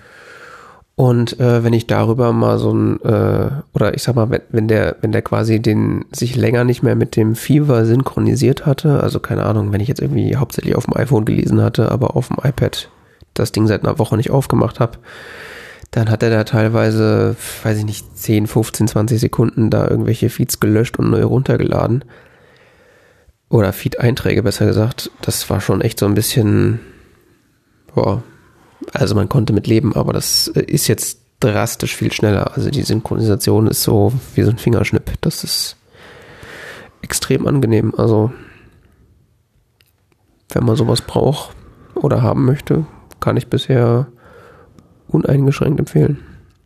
Ja, ich, ich, ich bin immer noch am überlegen. Also ich habe jetzt verschiedene Dienste durch, war früher bei Feed Wrangler, dann, also noch früher bei, bei Google Reader.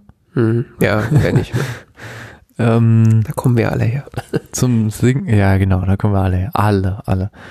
Ähm, dann war ich bei Feed Wrangler, dann war ich bei Feed HQ und jetzt bin ich bei The Old Reader. Mhm. Ähm, jeweils danach gehen, welcher gerade der günstigste war. Mhm. Weil ich wirklich nichts anderes damit mache, als das darüber zu synchronisieren. Mhm. Ähm, ich bin auch fein damit, dafür zu bezahlen, weil ich das wirklich relativ viel nutze und ähm, Leute, die solche Dienste betreiben, erstens die Dienste erstmal entwickelt haben, zweitens dann halt auch das Hosting betreiben und das kann je nach Umfang auch echt ins Geld gehen. Ja, und ähm, das soll natürlich keiner irgendwie miese machen. Aber ich denke immer wieder drüber nach, das auch äh, selbst zu hosten, weil ich meine, ich hoste auch allen möglichen anderen Kram mir selber. Äh, von irgendwie Kalenderserver über das Etherpad, was wir benutzen, bis hin zu E-Mails. Ähm, und hab da auch immer wieder so meinen Spaß dabei, einfach das so nebenher zu machen, weil ich das halt irgendwie ich weiß nicht, ich habe irgendwie Spaß daran, so Linux-Server und so Dinge mitzumachen. Aber ich habe irgendwie noch keinen Nerv gehabt, da auch mal sowas wie Fresh RSS zu installieren. Ich hatte auch kein gutes Testimonial bisher. Also. äh, wie, was meinst du mit äh, gutes Testimonial? Also irgendwie irgendein Bericht oder so, statt jetzt einfach nur im Internet Leute, die sagen, hey, ist ganz geil oder so. Ach so, ja gab doch, Reader unterstützt doch noch irgendwas anderes, oder? Ja, Reader unterstützt alles Mögliche. Ja, ja, ja, ja, ja, nee, so selbst gehostet. Ähm, ja, ja, da gibt's mehr. Reader gibt's noch. Hm. Ja, und es gab noch andere, die die, die Fever API nachgeahmt haben. Das hatte ich früher auch mal. Ich hatte mal früher TTRSS oder wie das heißt. Mhm. Tiny Tiny SS, genau. Ähm, das hat irgendwann in der Entwicklung so eine Kurve genommen, dass es bei mir nicht mehr funktioniert hat und ich keinen Bock mehr darauf. Hm. Aber Fresh RSS habe ich jetzt schon häufiger wirklich Positives von gehört, dass die auch sehr stabil entwickeln und das vernünftig machen. Und wie lange benutzt du das jetzt schon? Ich glaube, das habe ich eben schon mal gefragt. Ja, ungefähr seit, ich glaube, anderthalb, zwei Monaten. Und es funktioniert gut. Also Ich sagst, das ist synchronisiert sehr schnell und sonst wie hast du irgendwelche Probleme? Hast du schon mal geupdatet oder sowas? äh, nee, geupdatet habe ich tatsächlich noch nicht, nee. Das, äh, Hier, Hat- letztes Release von 19 Tagen, ne? hm. Du meinst, ich sollte das mal probieren, ne? Ich sag hier überhaupt nichts. Ja, ich, äh, das kann ich dann mal, äh, würde ich, dann mal ausprobieren, ja. Ja, äh, Aber tatsächlich, viel selbst, Glück. selbst wenn was kaputt gehen sollte, die Installation ging wirklich innerhalb von fünf Minuten. Also das war so, äh, ich glaube, selbst wenn man es kaputt macht, das neu zu installieren, ist so schnell. Wie, wie läuft das denn? Ist das so, so richtig installiert? Also mit, ähm, äh, also, keine Ahnung, was ist denn das? PHP, ne? Äh, ja, ich glaube, das ist PHP und du gibst ihm irgendeine Datenbank. Ich glaube, das war jetzt irgendwie Okay. Postgres, was er da haben wollte. Also du kannst auch verschiedene Datenbanken haben. Okay. Ja, ja, ja, ja, aber du machst nicht hier sowas wie ähm, Docker oder so. Ich weiß Nee, nicht, nee, nee. geht. Docker gibt's auf, äh, auf äh, Oberspace auch gar nicht. Nee, nee. Das ist einfach so, lädst dir runter, verschiebst es in einen Ordner, startest da, äh, öffnest quasi die Webseite von dem, oder, oder das, das Webinterface von dem Ding, sagst dem einmal, was du haben möchtest und dann äh, schrubbelt er das da durch und dann ist das im Grunde fertig. Also, Mhm. es ist wirklich super easy. Und äh, also jetzt so Nutzungsstabilität be besser als Fever. Also ich hatte auch die ganze Zeit, äh, weil du ja sagtest, du hast es schon irgendwie äh, auch im Auge gehabt, aber keinen Bock gehabt, das irgendwie mal auszuprobieren. Das ging mir die ganze Zeit ähnlich. Also ich wollte ja eigentlich auch, äh, also Fever lief ja eigentlich, aber es ging mir auch dann immer mal wieder so ein bisschen auf den Sack, weil es dann manchmal so langsam war.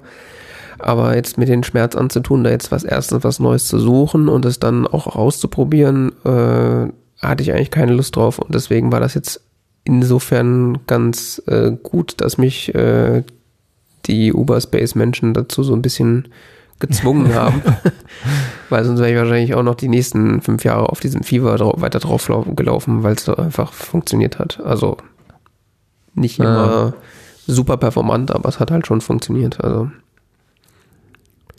und gerade jetzt äh, ich seit ähm, so ein paar Betriebssystemversionen oder ein paar äh, Update-Versionen von, von, dem, von dem Reader, dieser iOS und Mac-App, wo der auch anfängt, äh, so Background-Aktualisierung zu machen, äh, ist auch die Synchronisation gar nicht mehr so das Problem. Also teilweise nimmst du dann einfach dein Gerät in die Hand und der hat irgendwie schon vor 20 Minuten mal irgendwie eine Aktualisierung durchgeschoben, dass er dann nur noch mal so die letzten zwei, drei Feeds aktualisiert, wer- wenn, während du die App öffnest. Also das ist eh alles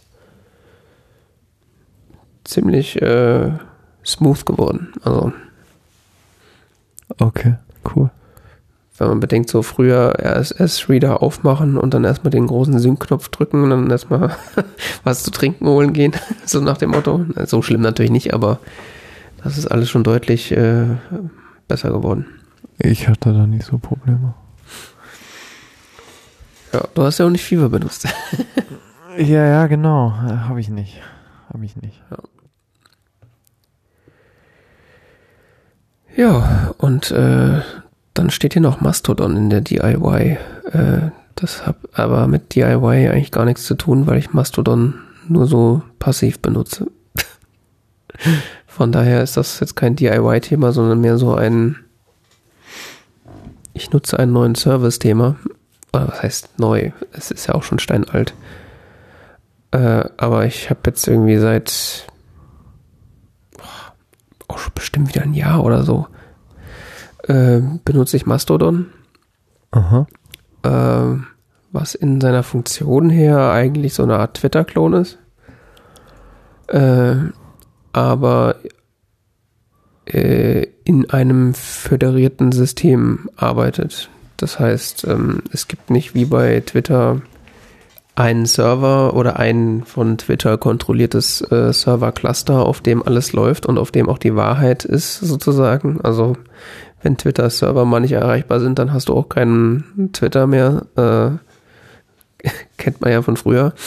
Ähm, das ist bei Mastodon anders. Also bei Mastodon kann im Grunde jeder, der einen Server aufsetzen kann, einen Mastodon-Server aufsetzen und äh, kann die über dieses äh, föderierte System mit anderen Mastodon-Servern sprechen lassen. Und äh, das hat dann äh, zur Folge, dass du theoretisch alleine auf einem Mastodon-Server sein kannst, aber trotzdem mit allen anderen äh, Leuten, die in diesem Netzwerk von Servern unterwegs sind, ko äh, kommunizieren kannst und den auch äh, folgen kannst. Das heißt, äh, ich bin momentan auf so einem äh, Server registriert, der äh, chaos.social, so aus dem CCC-Umfeld. Jemand, glaube ich, macht das. Und äh, ja, die, die haben also jeder Mastodon-Server hat dann auch so eine lokale Timeline. Also du kannst dann quasi lesen, was Leute auf diesem Server gerade schreiben. Oder du kannst dir die globale Timeline angucken, was dann so ein äh, Konglomerat von Tweets äh, in Anführungszeichen sind. Oder auf Mastodon sagt man dann tut, weil das ja dieser, dieses Tier mit dem Rüssel, you know. Mhm. Ähm, äh, kannst du dir denn die Tools von äh, sämtlichen Servern angucken, die halt mit diesem Server föderieren, auf dem du drauf bist. Mhm. Ja, und ich folge da halt so diversen Leuten, denen ich halt auch auf Twitter folge. Wer hätte es gedacht? ähm, und die sind halt teilweise auch auf, auf, komplett anderen Servern, was irgendwie ganz lustig ist. Und der Hauptgrund, warum ich da eigentlich äh, drauf aufgestiegen bin, ist halt so, dass äh, Twitter eigentlich so, mal abgesehen davon, dass es also technisch interessant, also abgesehen, dass Mastodon technisch interessant ist, äh, nervt mich Twitter auch einfach zu sehr. Also da ist einfach zu viel so, da wird 2020 zu viel gelebt. also es ist eigentlich so dieses, äh, ja, ich weiß nicht, alle schreien sich die ganze Zeit an und irgendein Shitstorm jagt den nächsten und das ist irgendwie, zumindest auf der Mastodon-Instanz, wo ich bin, ist das momentan eher so, man versucht das so, diese Twitter-Welt eher so ein bisschen auszublenden und sein eigenes Ding zu machen.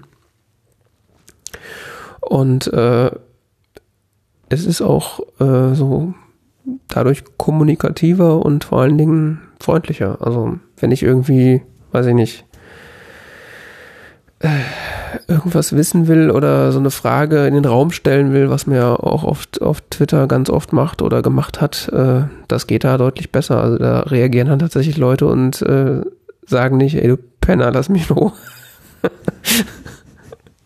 Sondern kommen mit konstruktiven äh, Sachen um die Ecke.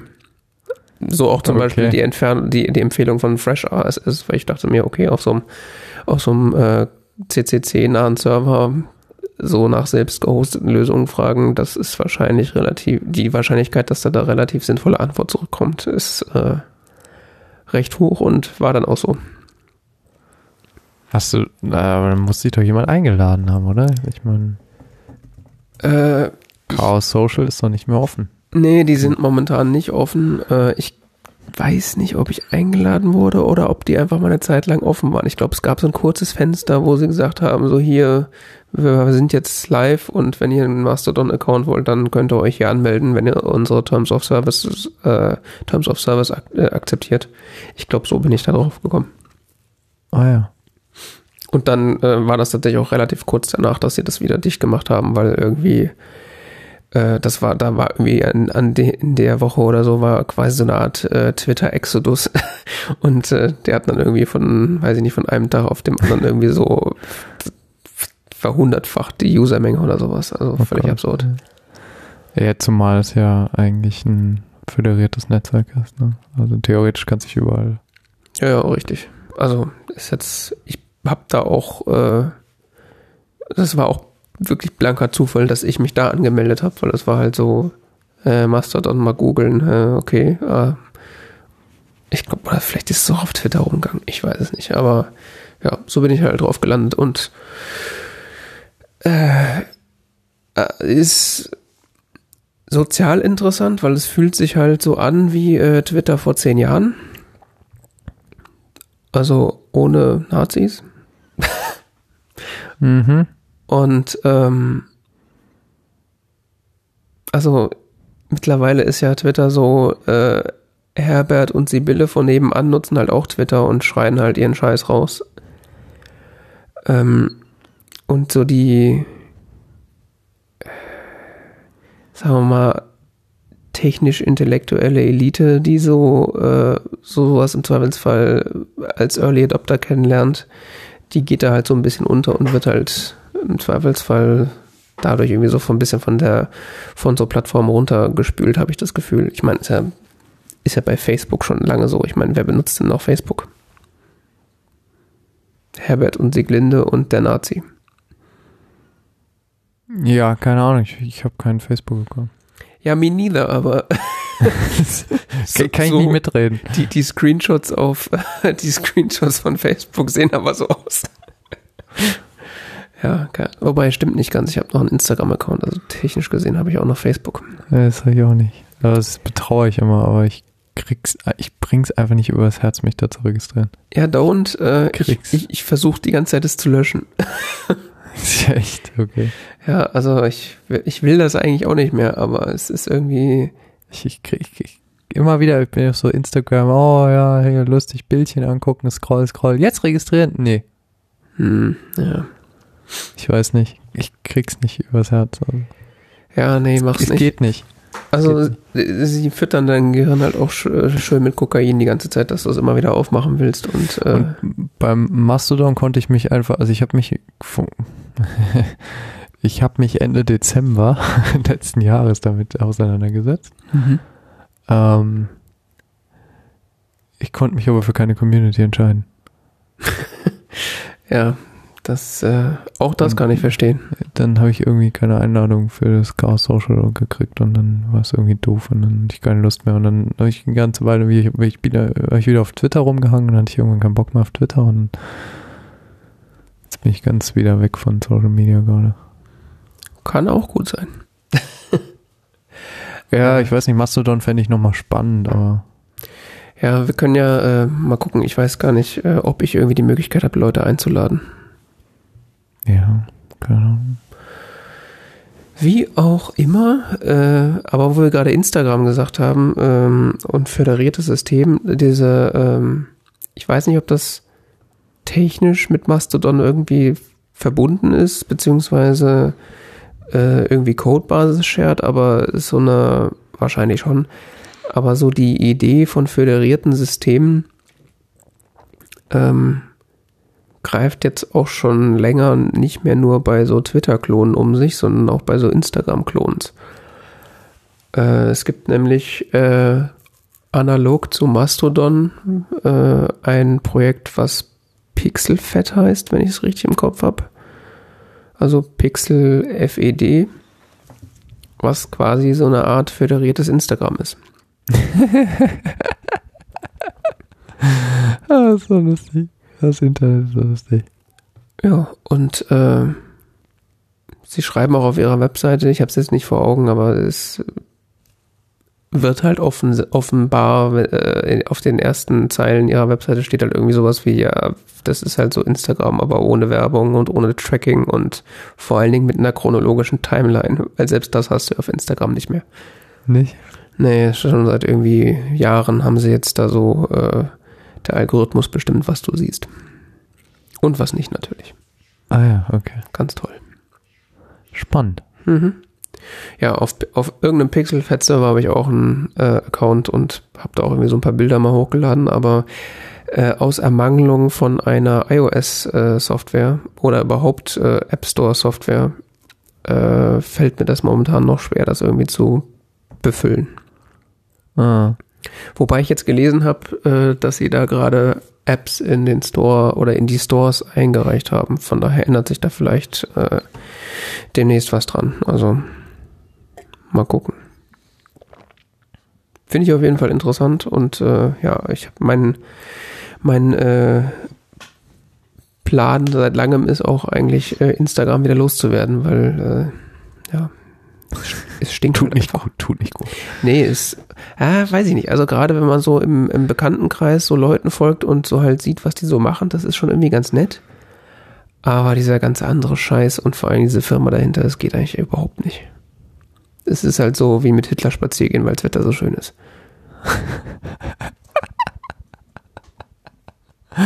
Ah, ja, schön.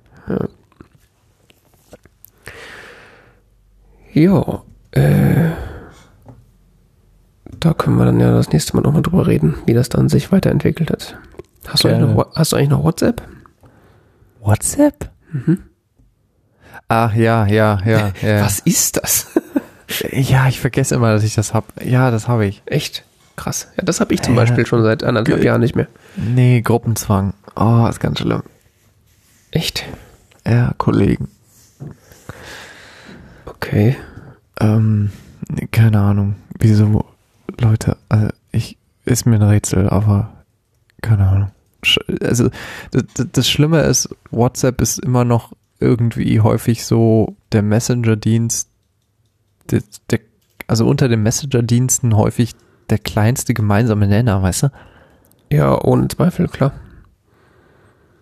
Auch wenn es mich, also, keine Ahnung, ich würde lieber F SMS bezahlen, als, aber, ach. Kann ich irgendwas anderes benutzen? Diesen Verschwörungstheoretiker-Ding da oder, äh, Ähm, Moment. Meinst du das, wo die Nazis ihre Predigten halten oder das, wo, Ja. was, die, was die echten Verschwörungstheorien, also die die Verschwörung aufdecken, benutzen? ich weiß, Telegram benutzen die, oder? Die Nazis nutzen Telegram, ja. Nee, ich dachte, das machen die Verschwörungstheoretiker. Ja, das ist ja ein und dasselbe. Die so. gehen, gehen ja Hand in Hand. Ich blick da nicht mehr so durch mit den ganzen Messenger-Diensten. Ich habe so gefühlt alle installiert, die es gibt, also zumindest gefühlt. Okay. Ähm, am liebsten benutze ich iMessage. Ja, so äh, klar von der von der Integr Integration in die Betriebssysteme, die ich nutze, äh, finde ich iMessage logischerweise auch am, am besten, aber ich muss tatsächlich sagen, so von der Usability und äh, was die was das Ding so kann, ist, würde ich sagen, ist äh, Signal mittlerweile eigentlich äh, auf Augenhöhe von den ganzen Messengern. ah, Signal war das, was ich noch ganz gut fand. Ja, ja. Signal. Ich blick da nicht mehr durch. Was auf der Arbeit benutzen wir MetaMost? Für interne Kommunikation meinst du jetzt? Ja, ja, ja. Mhm. Und das willst du, ja, das ist so, so, so, so wie Slack oder so? Mhm. Oh, Slack, ja. Ja, das ist ja auch, also Slack und Microsoft Teams und dieser ganze Schmonz, das ist ja auch kein klassischer Messenger in dem Sinne, weil das ist ja so äh, ge- geschlossene Systeme an sich. Also da, da kannst du ja nur dran teilnehmen, wenn du zu diesem Team eingeladen bist. Das ist ja so, also das ist ja irgendwie nochmal was anderes als jetzt so diese klassischen, Ja, ja, ja, Messenger. wobei ich bei, also die Assoziation, die ich gerade hatte, ist, weil, weil Mastodon ja auch so Communities quasi bildet, ähm, die sich dann miteinander vernetzen. Was Mhm. man mit Slack hat, ist ja auch jetzt häufig solche Communities, zum Beispiel zu Podcasts oder sowas, dass die einen Slack, äh, wie auch immer man das nennt, einen Slack haben. Äh, Mhm. Ich, ich weiß jetzt den Fachterminus gerade nicht. wahrscheinlich ist Instanz das richtige Wort, aber ja, was Ich habe keine Ahnung, ich war schon auf zig von den Dingern. Aber ähm, auf jeden Fall äh, zum Beispiel Podcast oder sowas. Ich hab, es gibt einen berühmten Podcast in Deutschland zu Scrum. Das heißt, mein Scrum ist kaputt. Die haben eine ganz tolle Community da zum Beispiel auf, auf in, in so einem Slack-Instanz. ähm, verschiedenen Kanälen, wo Sendungen diskutiert werden oder Themen diskutiert werden und so. Das lese ich manchmal so ein bisschen. Also ähm, das ist ganz spannend, weil sich da auch so ein bisschen so eine Community bildet und ähm, Leute halt so miteinander kommunizieren. Okay. Das ist dann so ein bisschen so ähnlich wie Mastodon oder so wahrscheinlich. Bloß, ja, oder wie so Foren vorher oder sowas teilweise. Hm. Ja. Das ist vielleicht ein besserer Vergleich. Ja, ach, das, äh, das mit dem WhatsApp, äh, das habe ich tatsächlich hinter mir gelassen und äh, ich bin auch tatsächlich mehr als froh, dass ich das äh, nicht mehr habe, weil so diverse Gruppen, in denen ich drin war, die waren schon echt äh, teilweise nervig. Ja, muten. Ja, sie, sie waren nervig, obwohl sie gemutet waren. Also es sind einfach Inhalte verteilt worden, wo ich da so, oh Gott, mein Leben ist zu kurz. Also das ist dann so, man guckt ja doch irgendwann mal rein, auch wenn sie auf Mute sind. Und dann ist es immer so, oh Gott, mein, warum? Ja, und äh, ich sag mal, in dem Arbeitsumfeld, in dem ich momentan bin, wenn ich mit denen reden will, dann habe ich halt den Arbeitsmessenger und die Leute, die darüber hinaus mehr mit mir reden wollen, die haben meine Telefonnummer und äh, die können dann einen Messenger benutzen, den ich habe oder halt nicht. und ja, das äh, fahre ich eigentlich momentan ganz gut. Also ich habe bestimmt verpasse ich dadurch auch viel, weil wer nicht auf WhatsApp ist, verpasst er die Hälfte, aber das äh, weiß ich nicht, da bin ich bin ich äh, tatsächlich relativ hart. Hm, ich bin da nicht so aktiv. Ich habe das nur grundsätzlich. Naja, gut. Ja. Äh, kommen wir zu interessanteren Themen. Yes. Ähm, die ist quasi schon eine legendäre Kategorie, die äh, Konsumkritik, äh, in der wir uns über Medien und äh, Konsumgüter auslassen, die wir so rezipiert haben. Und äh, wenn ich das hier richtig sehe, da sind wir beide Apple, Apple TV Plus Abonnenten. naja, gut, es gab es ja kostenlos. Also für mich äh, zumindest gab es es kostenlos, Entschuldigung. Das stimmt, es gab es nicht für alle kostenlos. Es gibt es kostenlos, wenn du vorher ein 1000 Euro Gerät kaufst. Oh, ja. Also fast kostenlos. Ja, Entschuldigung. Oh, nee, also, ich habe mir letztes Jahr ein iPad gekauft. Ja, da äh. gab es das halt. Dann, dann kam Apple TV Plus und dann hieß es, hey, willst du ein Abo? Ist kostenlos. Ja, ja, gib her. Das ist kostenlos, her damit. ja. Ja, aber so ähnlich war das bei mir auch. Hat sich nämlich, äh, mein Bruder hat sich nämlich ein iPad gekauft und so dank äh, Family Sharing haben wir jetzt alle Apple TV Plus. Ah ja, okay. Ja, also ich bin auch quasi ein äh, kostenloser Abonnent sozusagen. Ja, und lange Zeit äh, war das ja, ich will nicht sagen ein Dumpsterfire, aber es war jetzt tatsächlich, ich habe lange gebraucht, bis ich ernsthaft mal was da geguckt habe äh, und nicht gleich wieder ausgemacht habe, weil es mich gelangweilt hat. Ähm, und mittlerweile gibt es tatsächlich, äh, also ist nicht vergleichbar mit irgendwie Netflix oder, oder anderen Streaming-Diensten, aber so die ein oder andere Show gibt es da mittlerweile, die tatsächlich interessant ist und äh, die, die jetzt in ihrer ersten Staffel vollendet ist und äh, die ich tatsächlich extrem gut fand, äh, war oder ist Ted Lasso. Hast du das, äh, hast du wahrscheinlich mitbekommen, dass das existiert, ne? Ich habe es gelesen, ich hab nicht, weiß nicht im geringsten, worum es geht. Also, äh, Ted Lasso ist, ist der Name der Sendung und gleichzeitig der Name der, des Protagonisten. Ist ein ähm, äh, Football Coach, also American Football Coach aus Kansas, der ähm, in die englische Premier League, also die englische äh, erste Fußballliga, äh, beordert wird, um dort einen Fußballverein zu trainieren. Und äh,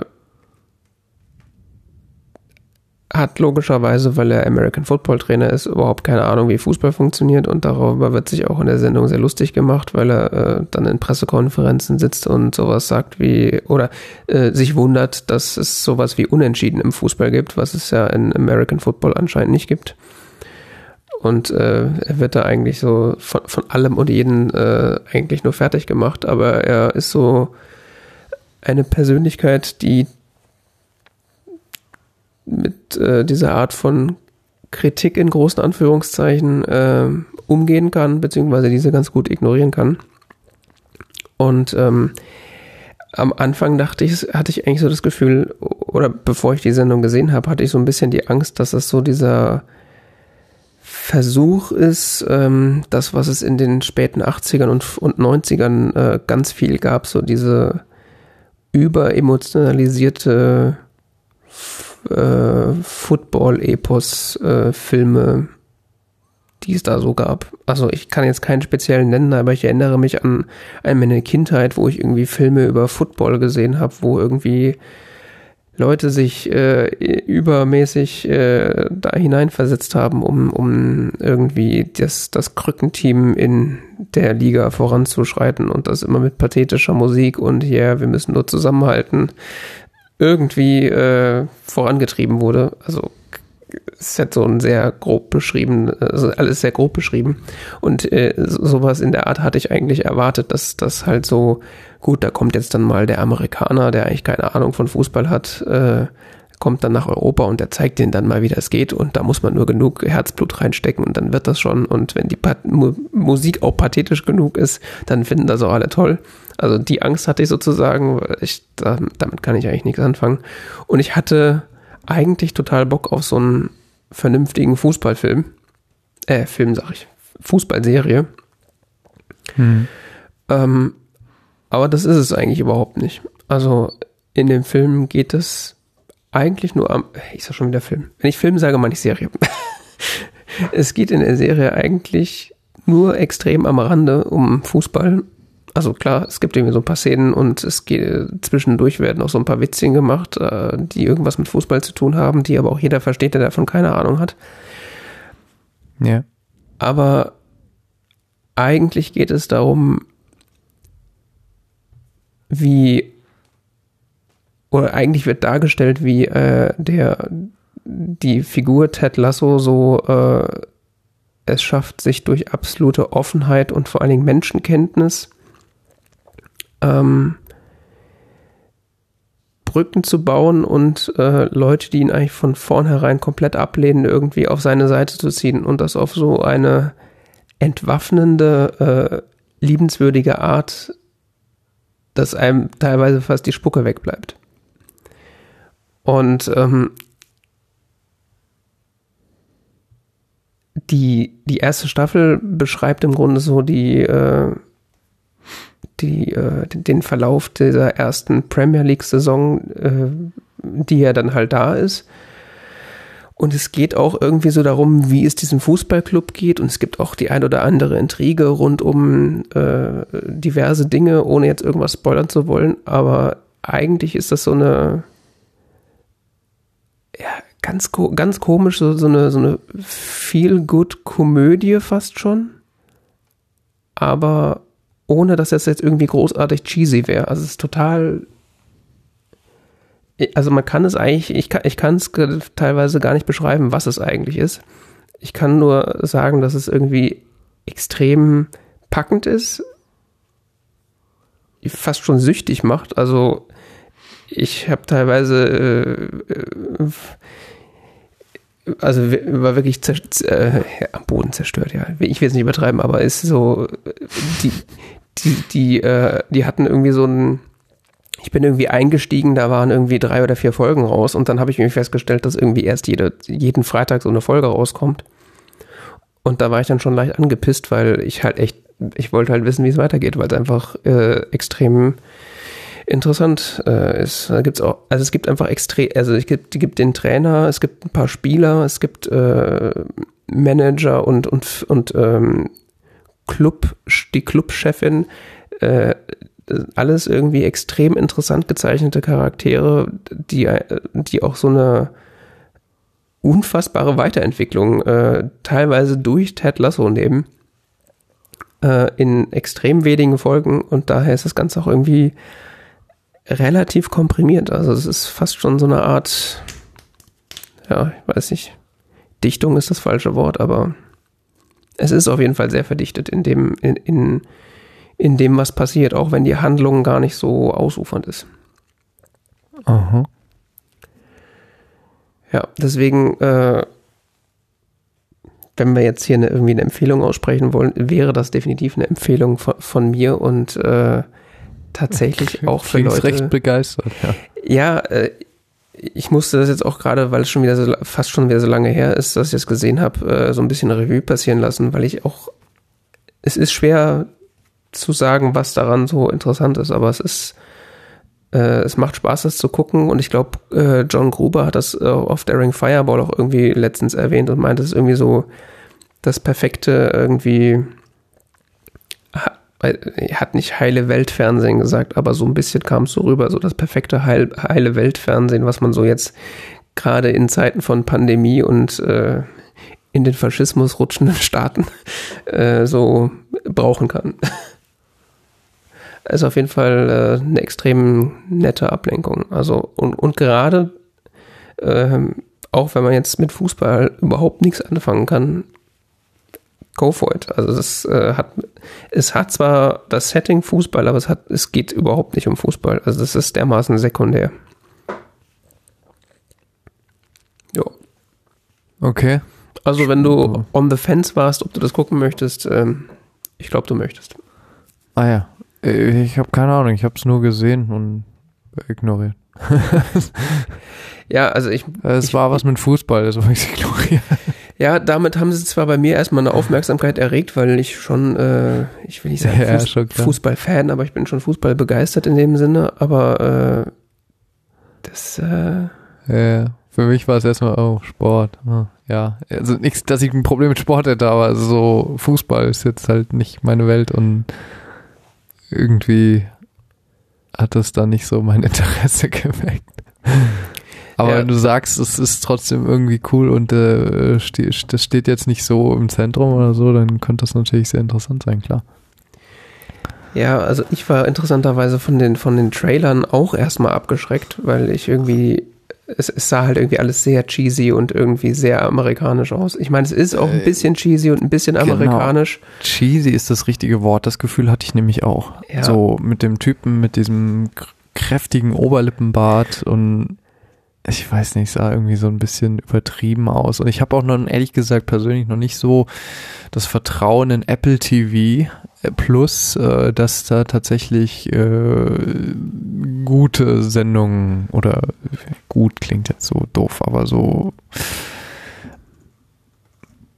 allgemein sehr breite Mengen von Leuten ansprechende, also in der Breite als gut bewertete Serien rauskommen. Ja, Sagen Ja, mal so. geht, geht mir, geht mir auch nicht ähnlich, richtig, aber richtig, aber äh, ja, ich, ich meinte halt so, so Sendungen, die jetzt wirklich gut sind. Wirklich, wirklich gut. Ja. Ja, aber das Ja. kann ich hier definitiv, das äh, Attribut kann ich der Sendung auf jeden Fall ausstellen. Also Rotten Tomatoes hat hier 87% und Certified Fresh. Das ist schon mal sehr positiv. Ja, also es kann sein, dass die erste Folge einen weiterhin ein bisschen abschreckt, weil da halt so die, diese ganze Cheesiness, die in den Trailern rüberkommt, auch noch relativ dick ist. Aber das spätestens so ab der zweiten Folge nimmt das dann auch ab und man blickt dann eigentlich auch so hinter die Charaktere, beziehungsweise der Hauptcharakter nutzt halt diese Cheesiness halt irgendwie so auch so als Abwehrmechanismus die ganze Zeit. Mhm. Also das ist, das bringt der Trailer, äh, wahrscheinlich kann man das in einem Trailer auch gar nicht rüberbringen. Das ist ja sowieso so, ich bin ja eigentlich ein, habe ja extrem viele Probleme mit Trailern, weil entweder verraten sie einem alles und man muss den Film oder die Serie nicht mehr gucken oder er bringt einen auf eine völlig falsche Fährte und im Zweifelsfall eine, auf die man dann keinen Bock hat und deswegen den Kram nicht guckt. Zumindest bei mir ist das so. Ja, ja, ich habe auch schlechte Erfahrungen mit Trailern gemacht. Aber man Äh, Ganz guckt sie ja leider trotzdem. also Im Sinne von ist komisch, ist doof, ach, alles mögliche. oder man findet es total cool im Trailer und dann sieht man die Sendung unter den Filmen und das ist so, ah ja. Trailer sind schon nochmal ganz eigenes Thema. Schwierige Sache, das, ja. ja. Und dann hast du auch noch was auf Apple TV Plus geguckt, beziehungsweise, wie wir eben rausgefunden haben, wir beide. Ja, ähm, was da angeteasert wurde, war The Long Way Up oder Long Way Up, ich weiß nicht genau, was, ich weiß jetzt gar nicht, was genau der Titel ist. Ähm, eine Show mit Ewan McGregor und seinem Freund Charlie Borman. Ähm, Long Way Up ist, der, ist quasi die dritte Instanz in einer in, in, in eine Serie von Serien. Stimmt, ja. ähm, der äh, Ewan McGregor fluchend um die Welt fährt. fluchend. Ja, es ist ganz lustig. Ähm, ja, der in der dritten Staffel nicht mehr so sehr, aber die ist ja auch von Apple produziert. ähm, es fing an mit 2004 haben sie die Sendung, haben die beiden, äh, Ewan McGregor und Charlie Borman, das sind zwei Schauspieler, die äh, Ewan McGregor kennt man wahrscheinlich, Charlie Borman ist jetzt eher so nicht so international bekannt. Ähm, die beiden sind äh, sehr eng befreundet seit vielen Jahren, haben sich mal auf einem Set kennengelernt und äh, 2004 haben sie äh, ihr gemeinsames Hobby quasi in einen Film überführt, nämlich dass sie beide äh, Motorradfahren lieben. Und äh, Ewan hatte so die Idee, hey, wie wäre es, wenn man mal mit dem Motorrad nach New York fährt? Also the long way round. Mhm. Und äh, dann sind sie halt, äh, haben sie das äh, geplant und dann halt auch gefilmt. Das heißt, ein, sie sind zu zweit mit Motorrädern losgezogen und äh, daneben gab es noch ein Team ähm, von äh, dem Produzenten Ross Malkin und äh, David Alexanian, ähm, die noch mit zwei Trucks, äh, Trucks mit zwei, ja, mit so Jeeps, geländegängigen Fahrzeugen halt äh, auch äh, die Strecke gefahren sind. Äh, die meiste Zeit waren aber die zwei auf ihren Motorrädern alleine unterwegs. Sie haben sich vor allen Dingen an den Grenzen getroffen. Gefilmt wurden die zwei Motorräder von einem dritten Motorrad, das sie begleitet hat. Das ist der gute Claudio. Ähm, und äh, sie hatten Kameras an ihren Helmen. So. Und dann sind die zwei irgendwie so mal durch komplett Europa, Russland, Mongolei, Alaska, Kanada, USA bis nach New York gefahren. Mhm. Genau. Und das fanden sie so cool, dass sie 2007 äh, das nochmal gemacht haben, aber jetzt eine andere Strecke, nämlich von der Spitze von Schottland bis nach Cape Town an der Südspitze von Afrika. Mhm. Sind sie einmal durch Afrika gefahren. Und äh, jetzt letztes Jahr äh, haben sie dann die Idee, äh, haben sie dann die Idee umgesetzt, das nochmal in Südamerika zu machen. Das heißt, sie sind an der südlichsten Spitze von Argentinien losgefahren und äh, nach Los Angeles wahrscheinlich gefahren, weil momentan läuft das insofern noch bei Apple TV Plus, dass jede Woche eine neue Folge davon rauskommt. Das nennt sich Long Way Up. Mhm. Ähm, ich hatte Werbung gesehen zu Long Way Up und dachte, hey, oh, hm, coole Sache, ne? Guckst du mal rein in, naja, dann dachte ich so, ja, ist auch irgendwie jetzt doof, wenn ich jetzt mit der Nummer 3 anfange. Also habe ich einfach angefangen, Long Way Round zu gucken, weil hey, really? Okay. Typen sind unterwegs mit dem Motorrad, hey, cool, naja, äh, fängst mal an zu gucken, was, was soll schon sein, ne? Es hat mich dann aber ähm, ziemlich gefesselt und ich habe äh, Long Way Round so und äh, Long Way Down so, ich glaube, so in der letzten Woche gesehen. Okay. Oder in den letzten anderthalb Wochen ungefähr. Ähm, ich hatte zwischenzeitlich auch Urlaub, von daher ich hatte ein bisschen Zeit. ähm, und wie gesagt, ich fand das sehr entspannend und sehr, sehr cool einfach. Also gerade Long Way Round ist deutlich weniger professionell noch gemacht als jetzt Long Way Up.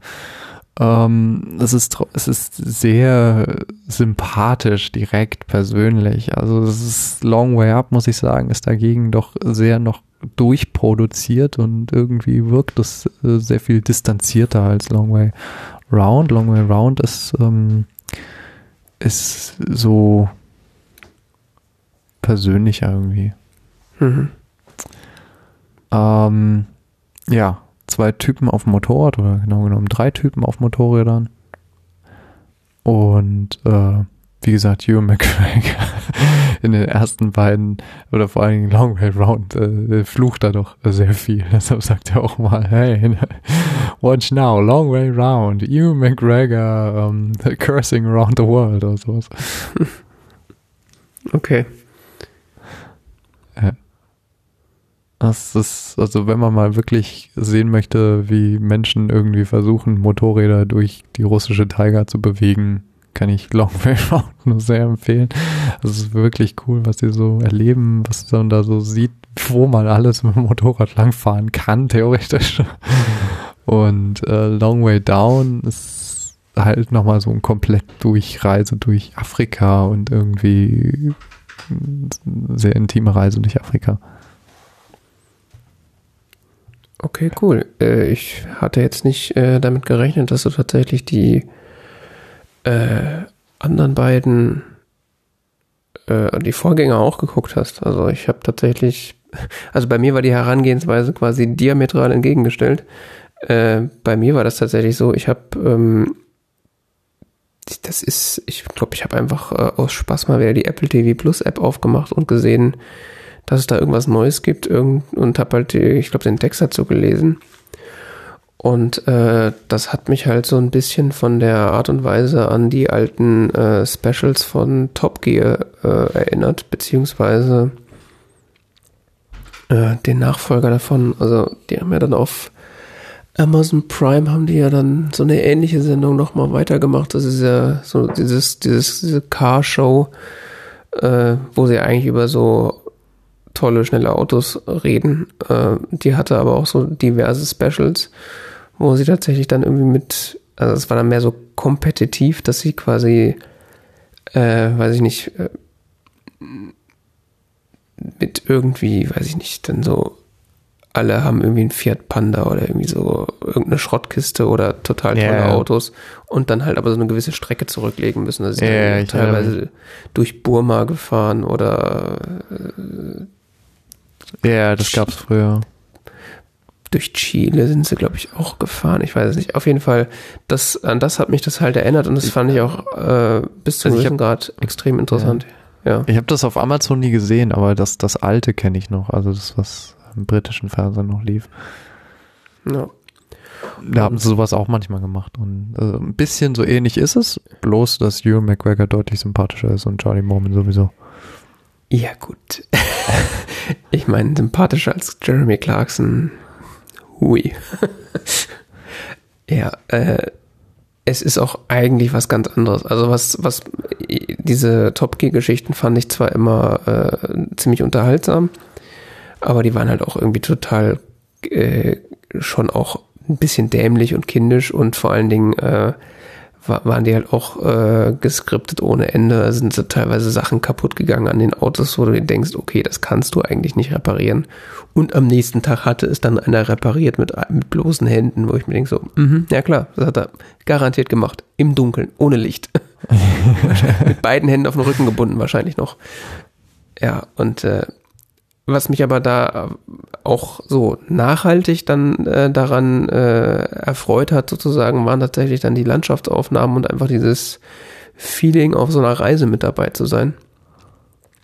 Und das ist auch das, was mich quasi an äh, Long Way Up ähm, dann final dazu gebracht hat, das mal auszuprobieren und zu gucken.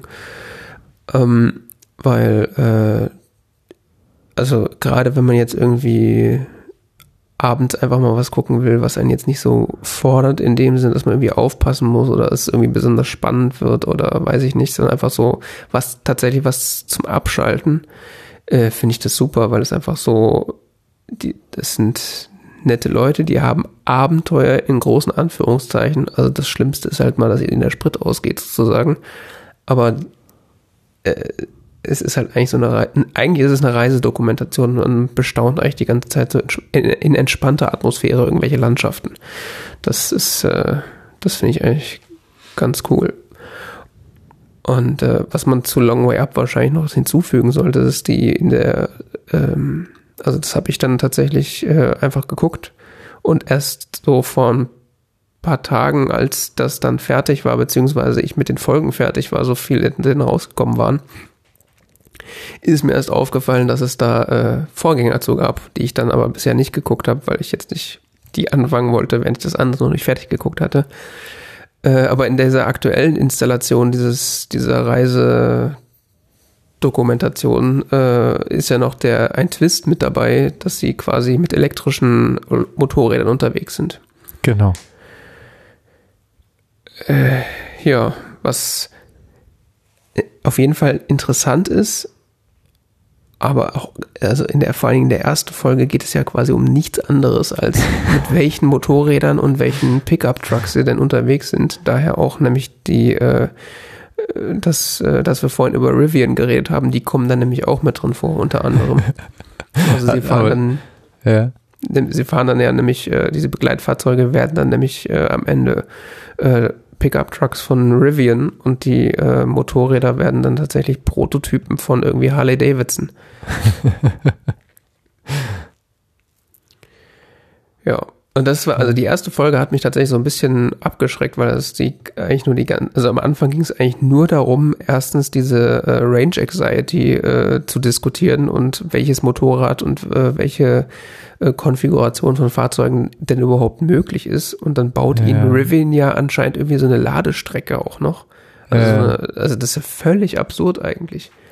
Ja. Also ich, so, ich kann da nur Long Way Round sehr empfehlen, weil das ist wirklich so, ja, wir haben uns gedacht, wir machen das mal, wie machen wir das jetzt mal? Und dann, ja, da wird auch sehr viel diese unglaublich intensive Planung, die sie machen, beschrieben, aber es ist, wirkt halt sehr viel weniger so, ähm, ja, das ist schon alles irgendwie geregelt. Wir haben da unsere Leute und keine Ahnung was, sondern die Preise. So. Ja.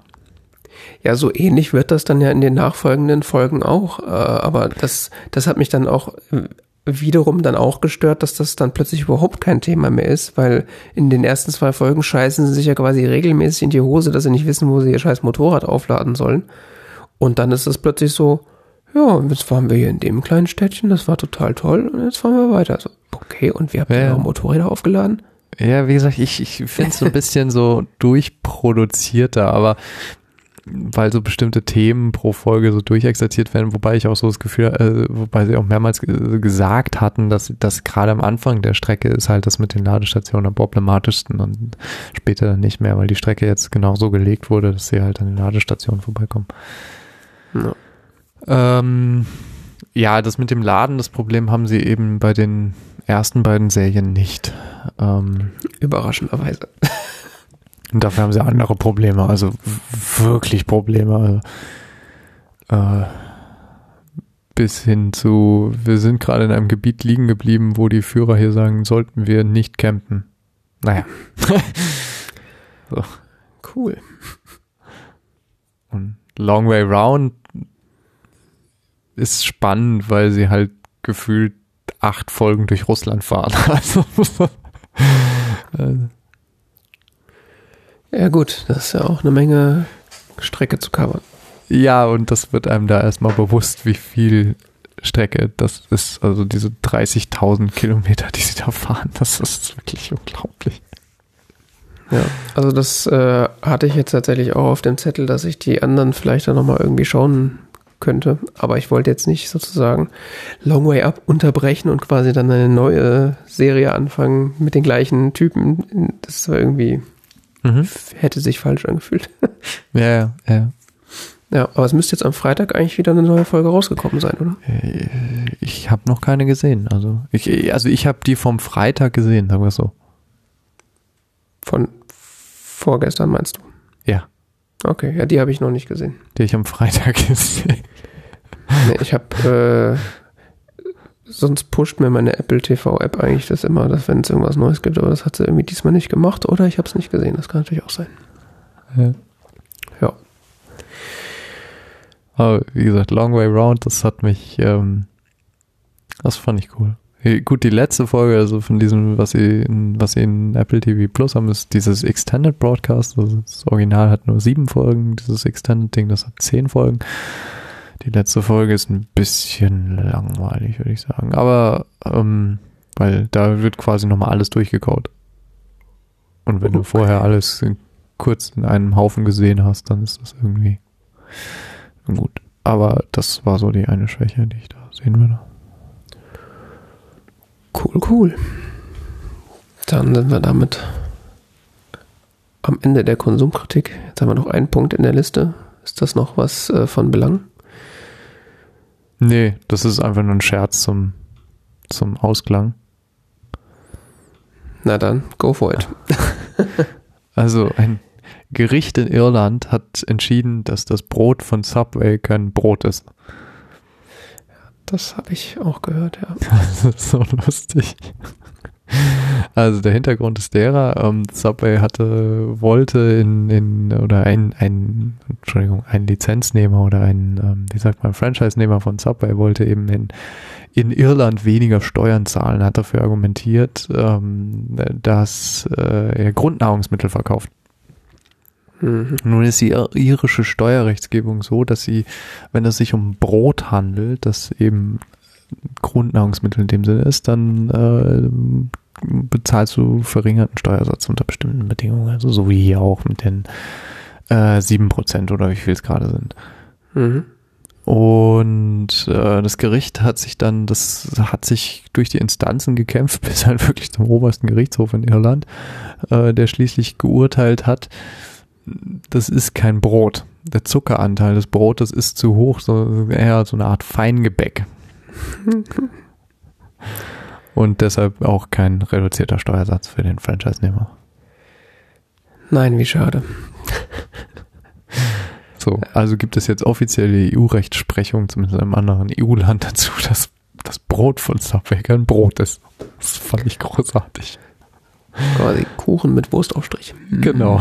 Nicht, dass ich in den letzten zehn Jahren mal bei Subway gewesen wäre, aber Ja, doch, ich äh, schon und äh, ist jedes Mal wieder eine Freude, in Klammern nicht. es ist Kuchen mit Wurstaufstrich. Ja. Wunderbar.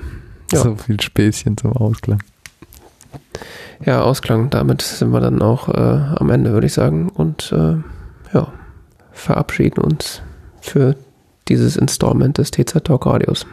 Genau. Bis dann. Bis dann.